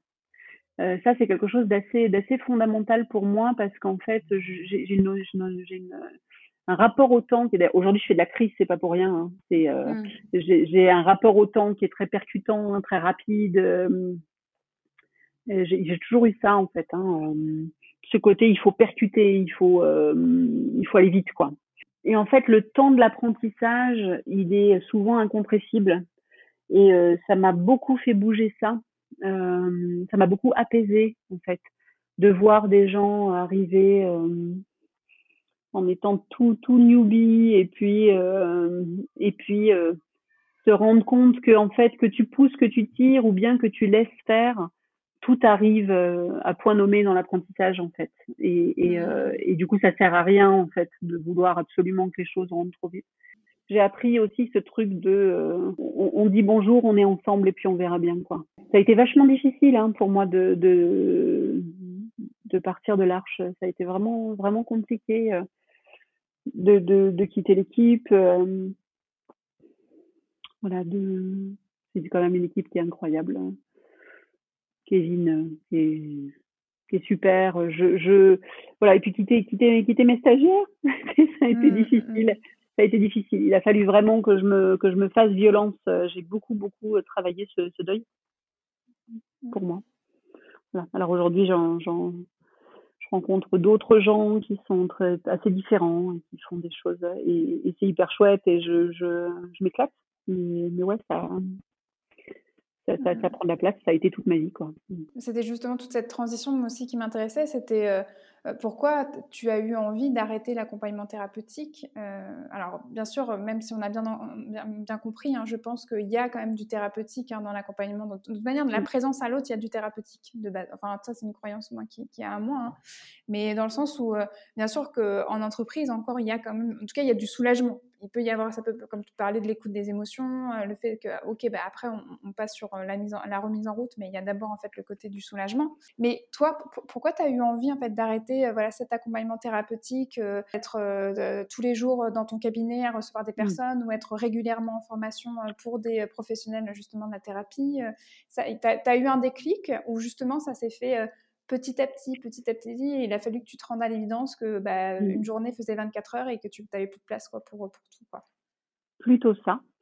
Alors plutôt ça. Euh, alors d'abord, je, je, je, garde un tout petit filet euh, de gens que j'étais j'étais en train d'accompagner et qui euh, qui du coup euh, que je pouvais pas lâcher comme ça, qui, qui, mmh. qui étaient en, en, plein voilà. Donc je vois encore très à la marche, se compte ça se compte sur les doigts d'une main, hein, mais il y a des, des gens que j'ai pas pu euh, transférer, je veux dire. Mmh, mmh, et puis ça va se tarir naturellement comme ça. Euh, il y a eu plusieurs choses. D'abord, je, je, pense que j'en ai énormément fait du cabinet et qu'il y a un moment où euh, moi j'étais à 10, 12, 13 séances par jour des fois. Donc euh, je pense aussi qu'il y a eu un moment où j'ai eu besoin de faire autre chose. Moi j'ai besoin d'avoir euh, des, des j'ai besoin que ça bouge, j'ai besoin de projets forts, besoin de, de, de, changements massifs euh, assez réguliers. Donc il y a ce premier truc où je pense que je me suis un petit peu fatiguée. Hmm. Euh, pour le, la partie purement cabinet, hein, je veux dire. J'avais besoin en fait d'aller me ressourcer, faire d'autres choses pour peut-être y revenir un jour. Je ne sais pas si j'y reviendrai pas un jour. Peut-être j'y reviendrai. Hmm. Euh, mais en tout cas, j'ai besoin de me remplir d'autres choses euh, avant d'y revenir peut-être. L'autre chose, c'est qu'aujourd'hui, je garde des, des, des séances euh, assez particulières. C'est-à-dire que je, je, reçois les gens, mais sur des demi-journées, 3 quatre heures en séance. Et ah euh, parce que je sais, je sais que j'aurai pas l'occasion de les revoir trois semaines après. Donc en fait, euh, en fait, à la fin, il, il, était arrivé une grosse frustration parce que non seulement je me disais mais j'aurais pas le temps de les revoir en fait. Là, euh, là cette personne-là a besoin que je la revoie dans 15 jours, dans trois semaines, dans un mois, et je sais que j'aurais pas la bande passante pour ça. Et en plus, il se passait quelque chose, c'est-à-dire que comme du coup j'étais formatrice en stratégie et tout, en fait, on m'envoyait en général les gens qui étaient vraiment pas bien et qu'on n'arrivait pas à débloquer. Et donc, hmm. je me retrouvais en fait à dire soit bah non, je refuse de faire le pompier, soit de dire bon bah ok cette personne-là, je pense que vraiment j'ai un truc à apporter, mais du coup je sais que dans trois semaines je peux pas la revoir. Et donc je tournais un peu en rond dans ce cas. Et donc euh, j'en suis arrivée à dire euh, bon bah très bien, je vais euh, arrêter sous cette forme-là. Et par contre, je vois les gens sous forme d'entrevue extraordinaire où en fait je les vois une demi-journée. Je les fais passer un peu à la moulinette. J'arrive en tout cas à avoir le temps de de, de, de faire euh, euh, tout ce que j'aurais envie de faire ou de dire, de leur permettre d'avoir le temps aussi de, de, faire ou de dire tout ce qu'ils auraient envie de faire. On fait trois, quatre, cinq trucs des fois dans une même mmh. séance. Euh, des fois, on sort du cabinet, on va se balader. Euh, voilà, c'est l'occasion de, de, faire des choses sous des formes complètement différentes. Ça, c'est très très cool. Donc, tu vois, j'ai plutôt rallongé en fait mes phases d'accompagnement. Mais ça, effectivement, c'est aujourd'hui une petite partie de mon activité. Alors, il y a eu ça, c'est-à-dire qu'en fait, au fur et à mesure du fait que j'ai de plus en plus de formations, euh, qu'on m'en demande de plus en plus. En fait, au fur et à mesure, mon cabinet a commencé à se réduire. J'ai pris, euh, pris des collègues pour pouvoir euh, tamponner, euh, voilà, qui aujourd'hui marchent très bien, et qui, font, leur vie. Mais du coup, au cabinet, je, je, suis plus toute seule parce que je pouvais plus gérer. Il y a vraiment eu cette, dimension de, il y a un moment, quand tu fais un suivi, il faut, être, que ce soit correct. Il faut que tu puisses voir les gens, en fait. Et donc, je, ne pouvais plus les voir. Et là, avec Incognita, il se passe encore quelque chose d'autre, c'est-à-dire qu'il y a une dimension d'intervention dans Incognita. Et donc, il y a un moment, une formation, tu la cales, euh, un mois, deux mois, six mois, un an, euh, tu sais que ça tombe là, c'est OK, quoi. Hein. Mais par contre, quand il y a une intervention qui tombe, bah, quand on te dit, euh, OK, mais demain, il faut être là pour monter une cellule ou parce qu'il se passe ça, bon, bah, demain, si c'est demain et que tu as tout, tout ton cabinet prévu, ta journée de cabinet prévue, bah, c'est mort, en fait. Et donc, euh, donc ça, ça, ça, posait, euh, ça, ça me pose un vrai problème technique. En fait, j'avais de gros conflits d'agenda. Et euh, les derniers temps, je déplaçais les gens tout le temps, en fait. Donc, mmh. à force de, de dire à ma secrétaire qui est trop mimi, mais qui me dit, bon, voilà, on déplace tout le monde et on change tout parce que ça a encore bougé, et de dire machin, c'était devenu impossible, en fait. Et puis même en, en termes de, de respect pour, pour les gens, ça m'allait plus du tout, quoi. Euh, donc ça, ça, ça, ça a été un deuxième truc qui a fait que, que ça, j'ai dit il faut que ça s'arrête. Ça a été vachement difficile pour moi de lâcher ça parce que j'ai besoin vraiment d'avoir plusieurs, euh, plusieurs activités. Le fait d'avoir plusieurs choses, c'est quelque chose que j'aime beaucoup en fait, euh, de faire des choses très différentes dans ma vie. Et donc là, ça, ça a été un petit, petit coup. Et puis il y a un vrai principe de réalité financière. Euh. C'est-à-dire qu'aujourd'hui, bah, quand tu es dans le B2B, tu n'as pas du tout les mêmes rémunérations euh, que quand tu es en cabinet ou euh, voilà ou même quand tu formes à l'accompagnement. Et du coup, c'est aussi à un moment, euh, le, moi le, le, mon temps de travail, c'est du temps que je prends à mes enfants, que je prends à ma famille. C'est comme ça que je le réfléchis. Et du coup, quel est le, quel est le prix du temps que euh, moi j'ai un, un petit hein, qui a 4 ans, euh, mon plus petit, c'est quel est le quel est le prix du temps que je que, que je lui que je lui prends? Et ça, c'est euh, ça, c'est un vrai principe de réalité, c'est-à-dire que, bah, en fait, les, derniers temps, quand il fallait euh, choisir malheureusement entre une journée en, en entreprise où je savais que j'allais être rémunéré tant et, le cabinet où je savais que j'allais être rémunéré tant, bah, malheureusement, le choix était, vite fait. Mmh, mmh, mmh. c'est super, c'est super.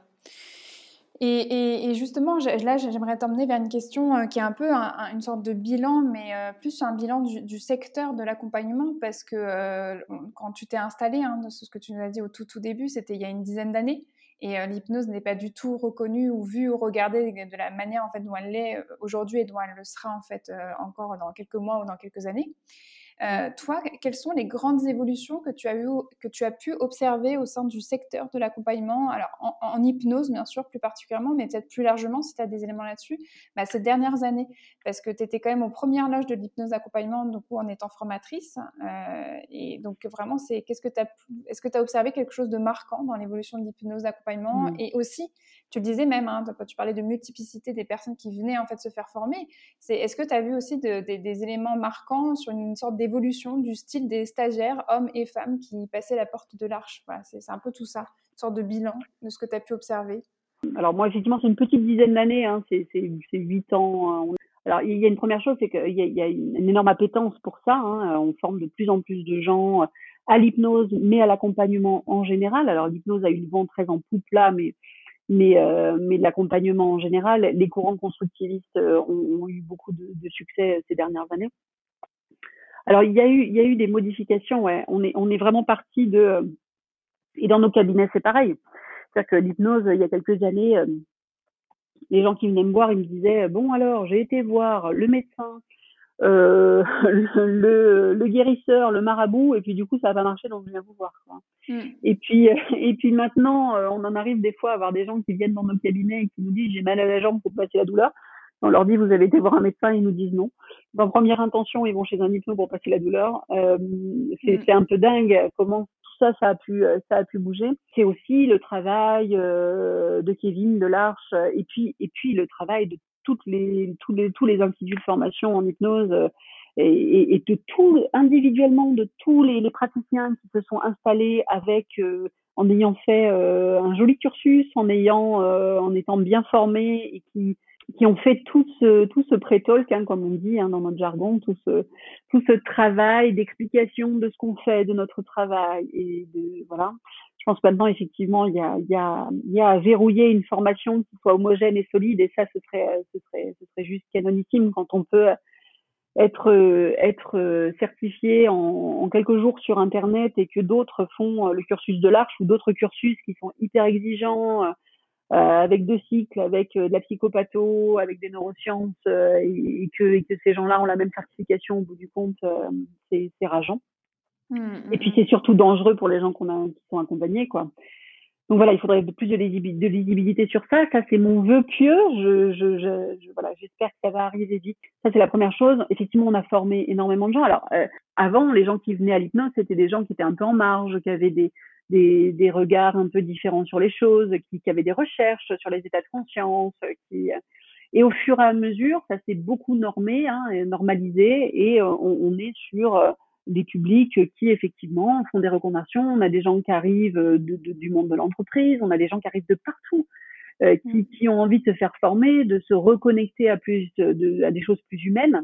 Alors euh, ça, ça va, ça va avoir des conséquences. C'est qu'effectivement à un moment, bah, se lancer, du coup, c'est moins simple hein, euh, de se lancer ouais. qu'il y a euh, qu'il y a 6, 7, 8 ans, 10 ans, euh, forcément. Hein, il, y a, il y a moins de moi, quand je me suis lancée, je crois qu'on était deux hypnos sur Versailles. Euh, aujourd'hui, euh, enfin, j'exagère, peut-être trois. Enfin, Aujourd'hui, euh, je crois que tu as, trois pages Google. Euh, mm. Donc ça, c'est ça, c'est un vrai truc. Comment est-ce qu'on se différencie Et puis sûrement qu'à un moment, il y a, y a un moment le, le le, le, client, euh, le, c'est le client qui fait qui, qui, qui fait l'arbitre en fait. Hein. C'est-à-dire qu'il y en a sûrement qui vont rester, d'autres pas. Et puis, il y a une vraie dimension, ça n'a des fois rien à voir avec la compétence de l'hypno. En fait, le truc, c'est que hypno, comme toutes les professions indépendantes, comme toutes les entreprises, en fait, hein, il y a une dimension commerciale là-dedans. C'est-à-dire qu'il y a le fait de savoir faire et puis il y a le fait de faire savoir. Et faire savoir, c'est une vraie, une vraie compétence qu'il faut pas négliger, en fait, quand on, quand on, quand on se lance en libéral c'est une vraie compétence de faire savoir. Et c'est même une compétence, c'est malheureux, mais qui est plus important pour vivre de sa, de, de, de, son job que, que de savoir faire. Hein, malheureusement, c'est le cas. C'est-à-dire que à un moment, moi, j'ai vu des hypnos exceptionnels, exceptionnels, sortir de formation avec des niveaux de dingue et ne pas arriver à en vivre. Et j'ai vu des gens avec des niveaux bien plus moyens, mais être très bons dans le faire savoir et arriver à faire tourner de dingue des cabinets. Ça, c'est une réalité. Hein. Donc, travailler sur sa légitimité, sur le faire savoir, sur comment est-ce que euh, je me permets euh, de d'être et de diffuser, euh, et eh ben ça, c'est primordial. Euh, donc voilà, on, on, va arriver, je pense, à un moment où effectivement, euh, ça va, je, je, pense, après, je, je lis pas dans le mar de café, mais ça va, ça va, ça va être forcément limité à un moment où on va pas pouvoir donc ça, ça, va être important sûrement de, voilà, de, de monter en compétences, de, de, de, proposer des formations qui seront sans doute plus, encore plus expertes. Euh, et, et c'est le cas en fait. Le cheminement, ça a été celui-ci quand même. Aujourd'hui, les gens qui sortent de formation ou même qui sortent avec un prat ont, euh, ont le niveau qu'on avait euh, au bout de, de, plusieurs mois euh, d'avoir un cabinet.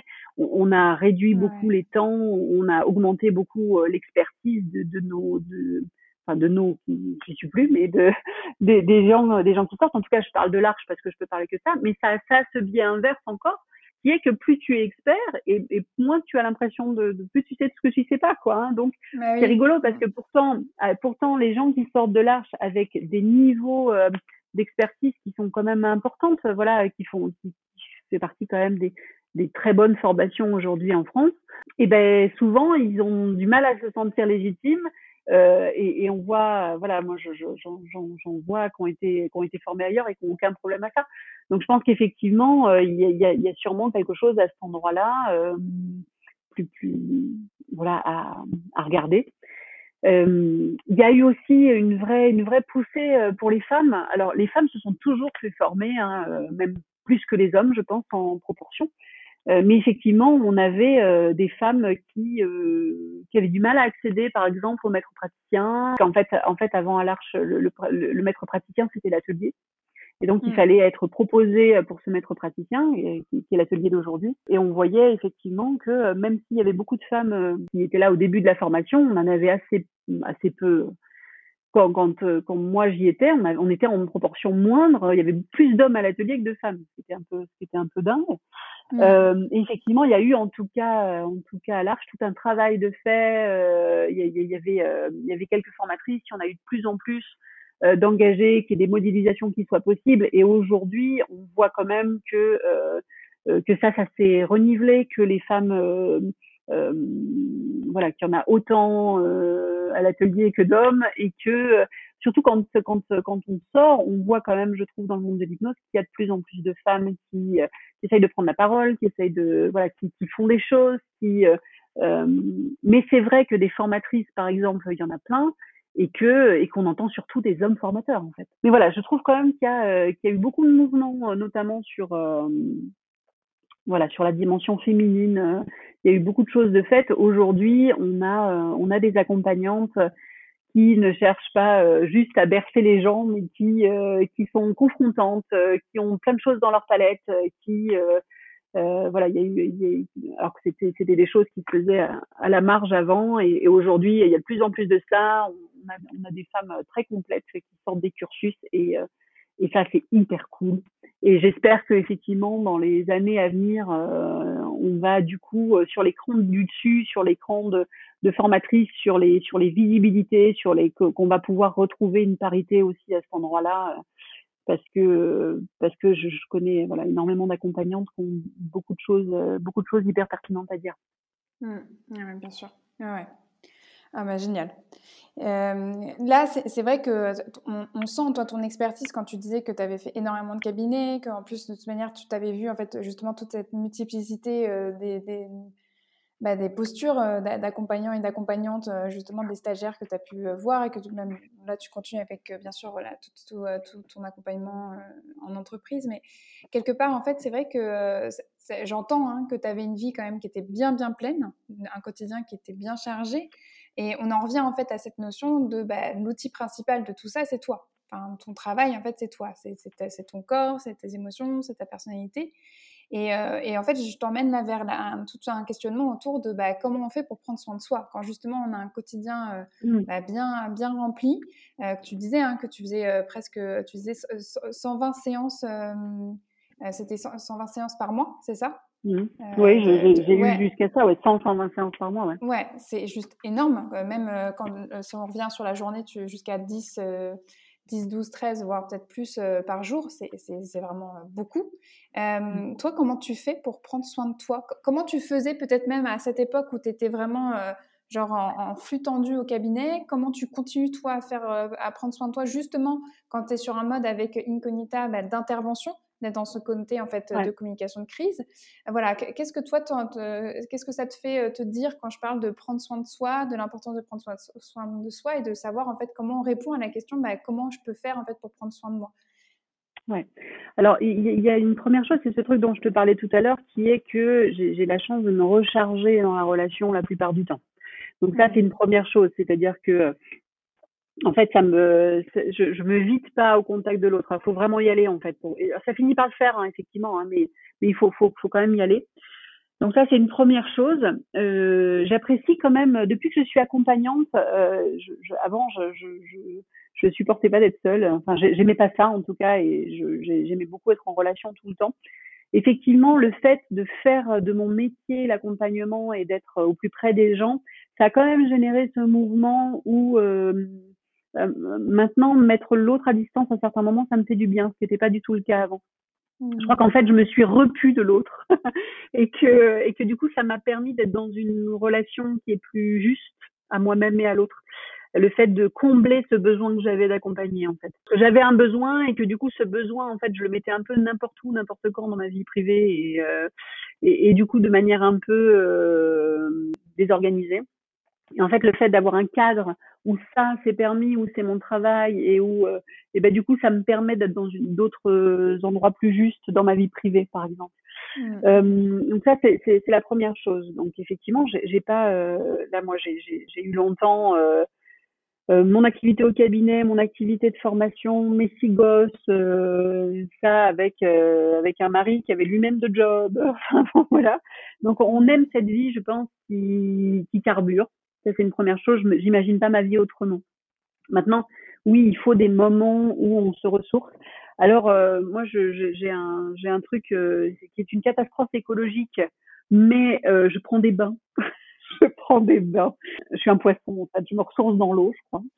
Donc, quand vraiment c'est trop et il faut que ça s'arrête, je prends un bouquin ou je prends mon téléphone euh, pour euh, faire tout sauf du travail. C'est vraiment, je, même quand je prends mon téléphone, je fais du Candy Crush, je fais pas du, je réponds pas à mes mails quoi. Et je me cale dans un bain, euh, si possible avec un truc qui sent bon dedans, de la ou machin.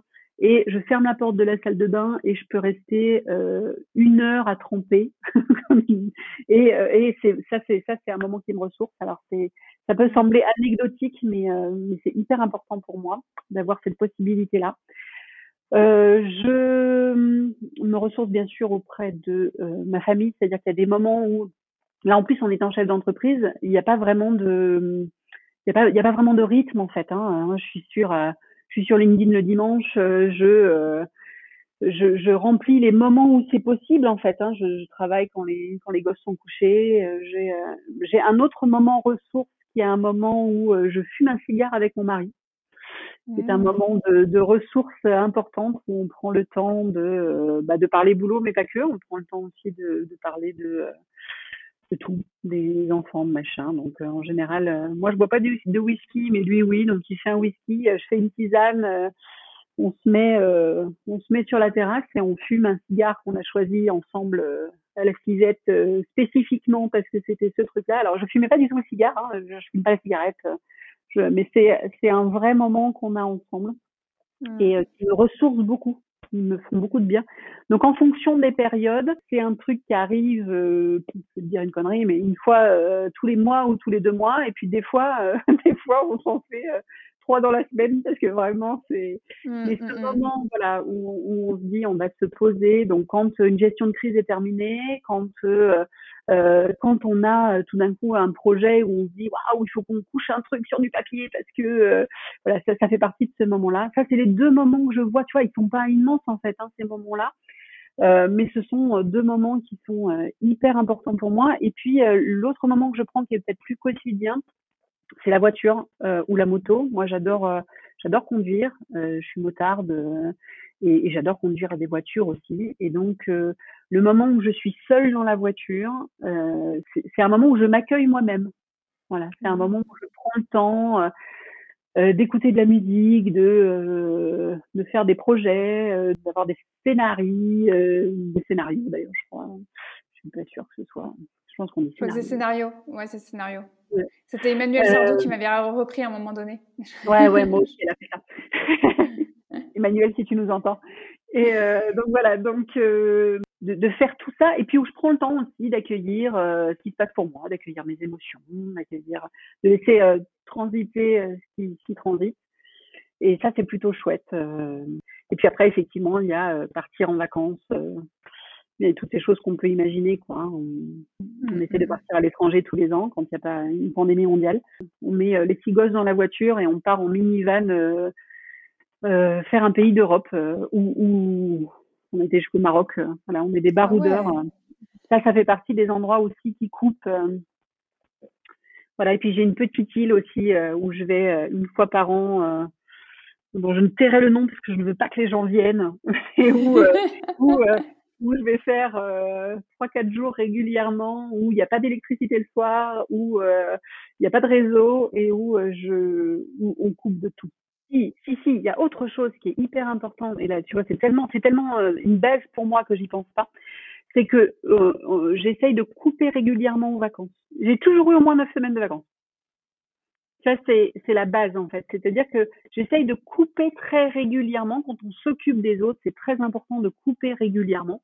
Et donc, euh, je prends toujours, euh, voilà, c'est plus difficile maintenant que je suis chef d'entreprise et que je me retrouve des fois à la plage en train de gérer une crise. Mais j'essaye vraiment d'avoir ce temps où, à chaque vacances scolaires, je coupe au moins une semaine. Euh, donc une semaine à la Toussaint, je prends, j'essaie de prendre toujours les deux semaines à Noël et, euh, ça en entreprise c'est plutôt simple parce que c'est de toute façon les semaines où ça ralentit et, et voilà, je prends une semaine en février, une semaine à Pâques et je prends au minimum quatre semaines l'été. Alors encore une fois, là en étant chef d'entreprise, euh, bah, il y a un moment euh, quand ça se passe là, la crise, ça se passe là. Et l'été dernier, on a géré des crises. Euh, quand je disais au bord de la plage, c'est, je les connais pas. On a géré, mmh. on a géré des choses à distance au bord de la plage. Donc c'est pas toujours simple, mais j'essaye de me mettre ce cadre-là. Vraiment, quand on donne aux gens se remplir régulièrement, c'est la base de la réflexion. C'est quel moment je vais avoir pour me remplir, quoi, pour pouvoir continuer à donner. Voilà. Ah super. Super. Non, mais c'est hyper important parce que justement, comme il y a de plus en plus de personnes qui se forment, dont c'est pas vraiment euh, la première, le premier horizon, euh, euh, et, c'est un vrai métier qui, comme tu dis, hein, qui puise en, vraiment en soi les ressources. Bah, c'est comment justement on continue à prendre soin de soi pour remplir justement bah, d'eau. Moi, souvent, j'ai l'impression que quand tu parles de bain, en fait, pour moi, c'est voilà, c'est l'énergie, c'est l'eau, c'est tout ça, quoi. Euh, donc, ouais, non, c'est hyper intéressant. Et surtout, de, pousser les personnes à la réflexion de ça n'a pas à être, en fait, exceptionnel dans le, dans, le faire. Là, c'est là, on est dans tout ce que tu as décrit, on sent beaucoup le être, quoi. C'est, euh, ça va pas être exceptionnel. Alors, bien sûr, tu parlais des vacances, de partir, comme ça, mais on sent que c'est ponctuel, c'est une fois par an ou deux fois par an c'est une manière voilà de partir, de, couper. Mais au quotidien, ça peut être en fait quelque chose de voilà de la base. C'est c'est euh, mm. voilà c'est il n'y a pas à ce que ça soit une heure de yoga forcément tous les matins obligatoire et pareil une heure le soir. Euh. alors pour, pour certaines personnes qui nous écoutent, ça se trouve c'est pas du tout euh, incroyable ce que je dis, mais mais moi ça peut l'être surtout quand on a un emploi du temps chargé, quand on a des enfants en bas âge, avoir une heure pour soi le matin ou le soir, ça peut être en fait hyper, hyper, euh, hyper challengeant. Donc ça peut être, voilà, déjà de dire que ça peut être un bain ou ça peut être toi euh, d'être dans ta voiture, d'avoir cet espace pour t'accueillir. Je trouve ça hyper important que ça soit dit en fait de cette manière-là. Donc euh, vraiment merci.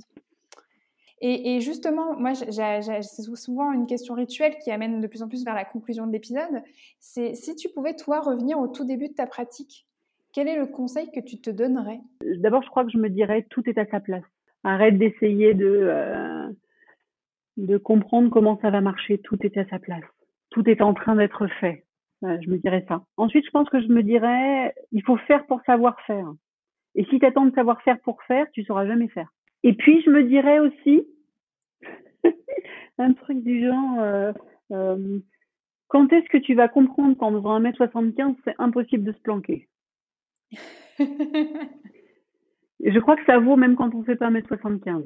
Mm. Voilà des fois, on, nous voit plus quand on se plante que quand on se plante pas, quoi. Mm. cette idée de savoir-être, euh, il est global dans ma démarche de toute façon.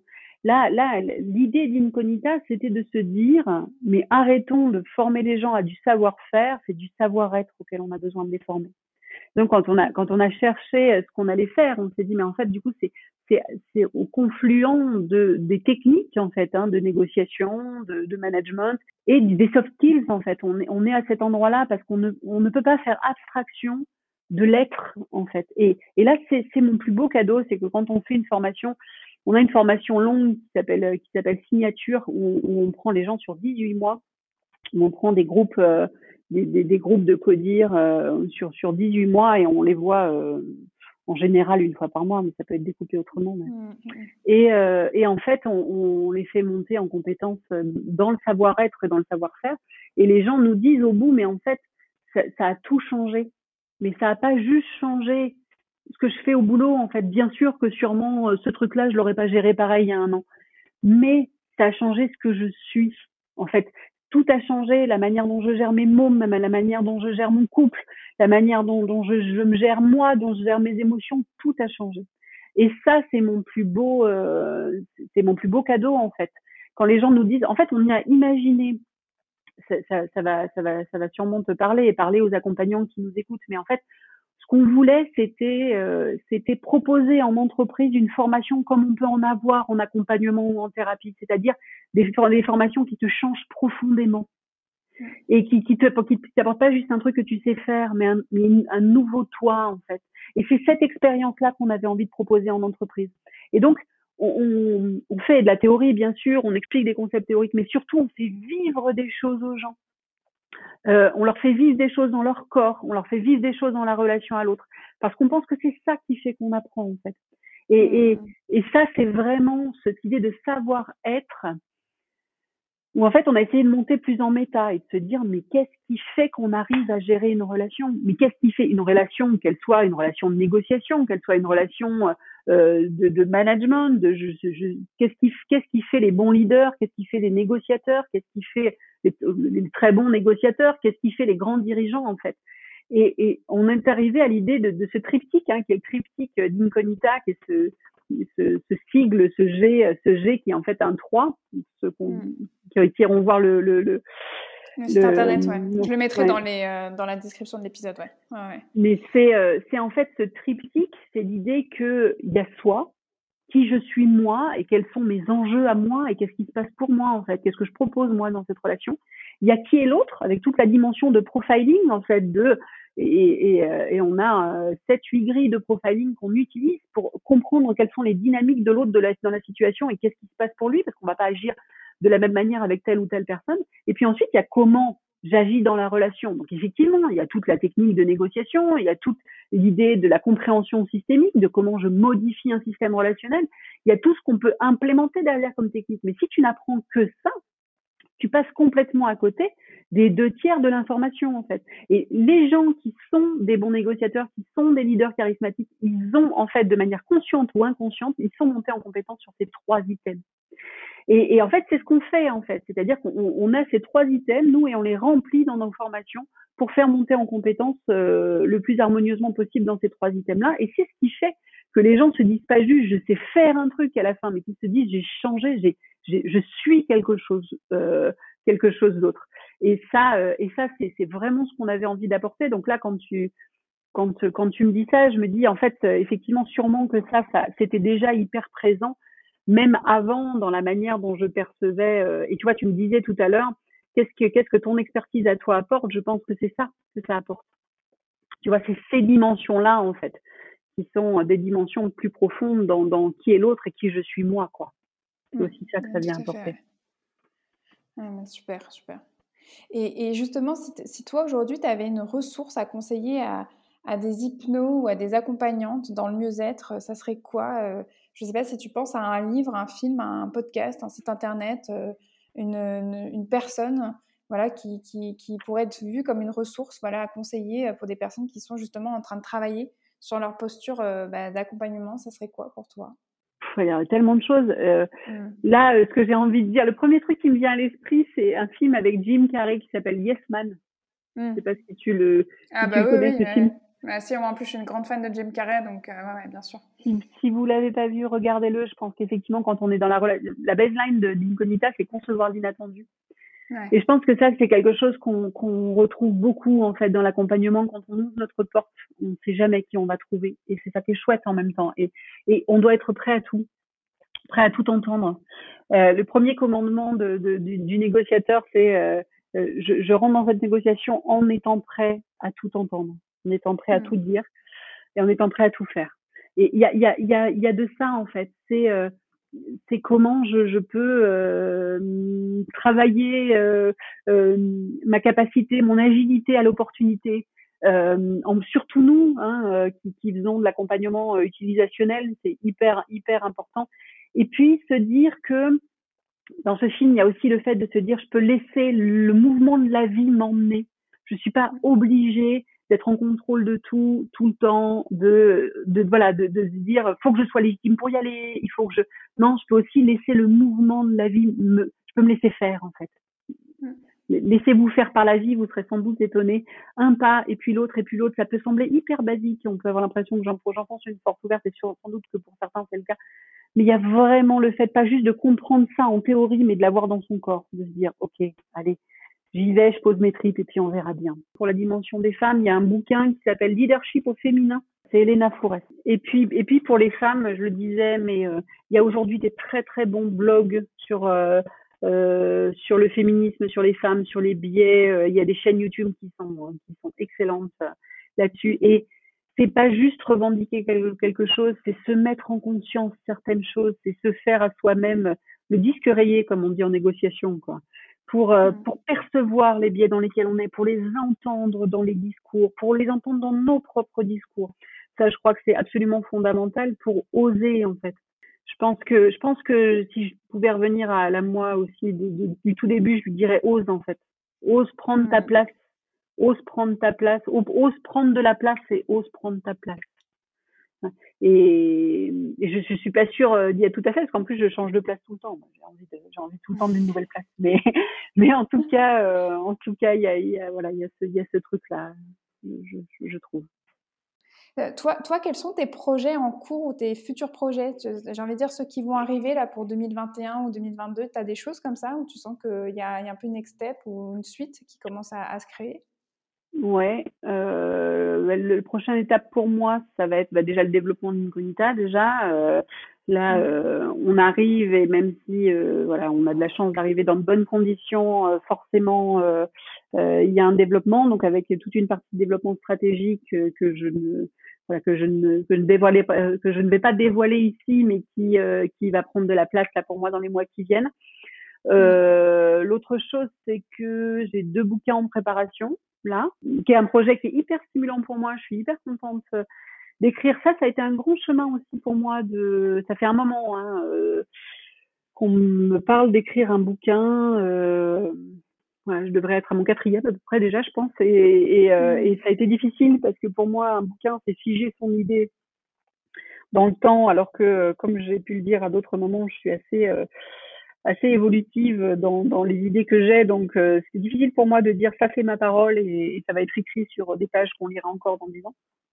Donc, j'avais ce truc-là un peu. Donc voilà, là j'ai très envie de me lancer et d'écrire, donc donc ce sera le cas. Euh, c'est ce qui va se passer là, euh, je pense dans les mois euh, qui viennent. Puis et puis j'ai une autre idée de boîte. voilà, je pense que là il y a une autre boîte qui est en marche, qui est en route. Euh, pas du tout euh, non plus sur enfin sur l'accompagnement oui mais pas euh, voilà sur pas, pas, pas pas le thérapeutique mais voilà j'ai une autre j'ai un autre projet qui se qui se dessine qui, qui je pense que je vais qui va dans les mois prochains trouver trouver sa place. Voilà. Ok, super. Pas, très clair. tu, voilà, tu dis ce que tu peux dire et, c'est tant mieux comme ça. Non, mais c'est super, super pour l'écriture euh, aussi, ouais. Bon, bah top. Très bien.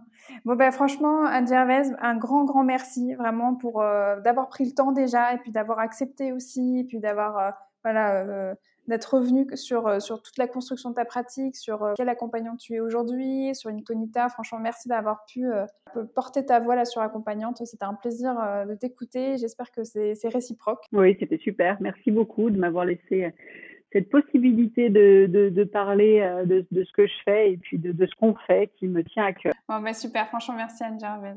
Bah, avec grand plaisir. Vous pouvez retrouver toutes les notes de cet épisode ainsi que tous les épisodes d'accompagnante sur mon site internet elsacouteiller.com. Si cet épisode vous a plu, vous pouvez mettre des paillettes dans mon cœur et des étoiles dans mes yeux en notant, en commentant et en partageant le podcast autour de vous. On se retrouve dans 15 jours pour un nouvel épisode. En attendant, vous pouvez me suivre dans ma vie d'hypnose sur mon compte Instagram, at EC Hypnose. À très vite.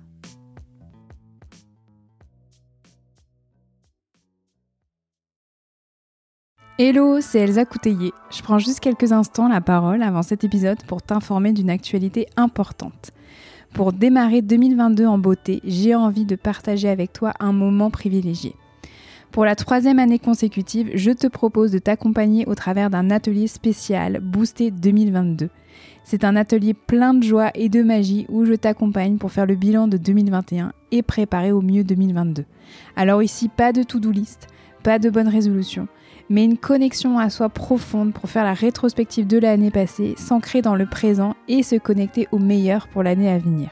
Au programme, hypnose, écriture intuitive, introspection, émotion, intention, visualisation. L'atelier aura lieu en visio et en direct le mercredi 5 janvier prochain de 14h à 17h. Si cela t'appelle, tu peux t'inscrire à cette adresse, donc elsacouteiller.podia.com slash atelier-boosté-2022. Au plaisir de t'y accompagner.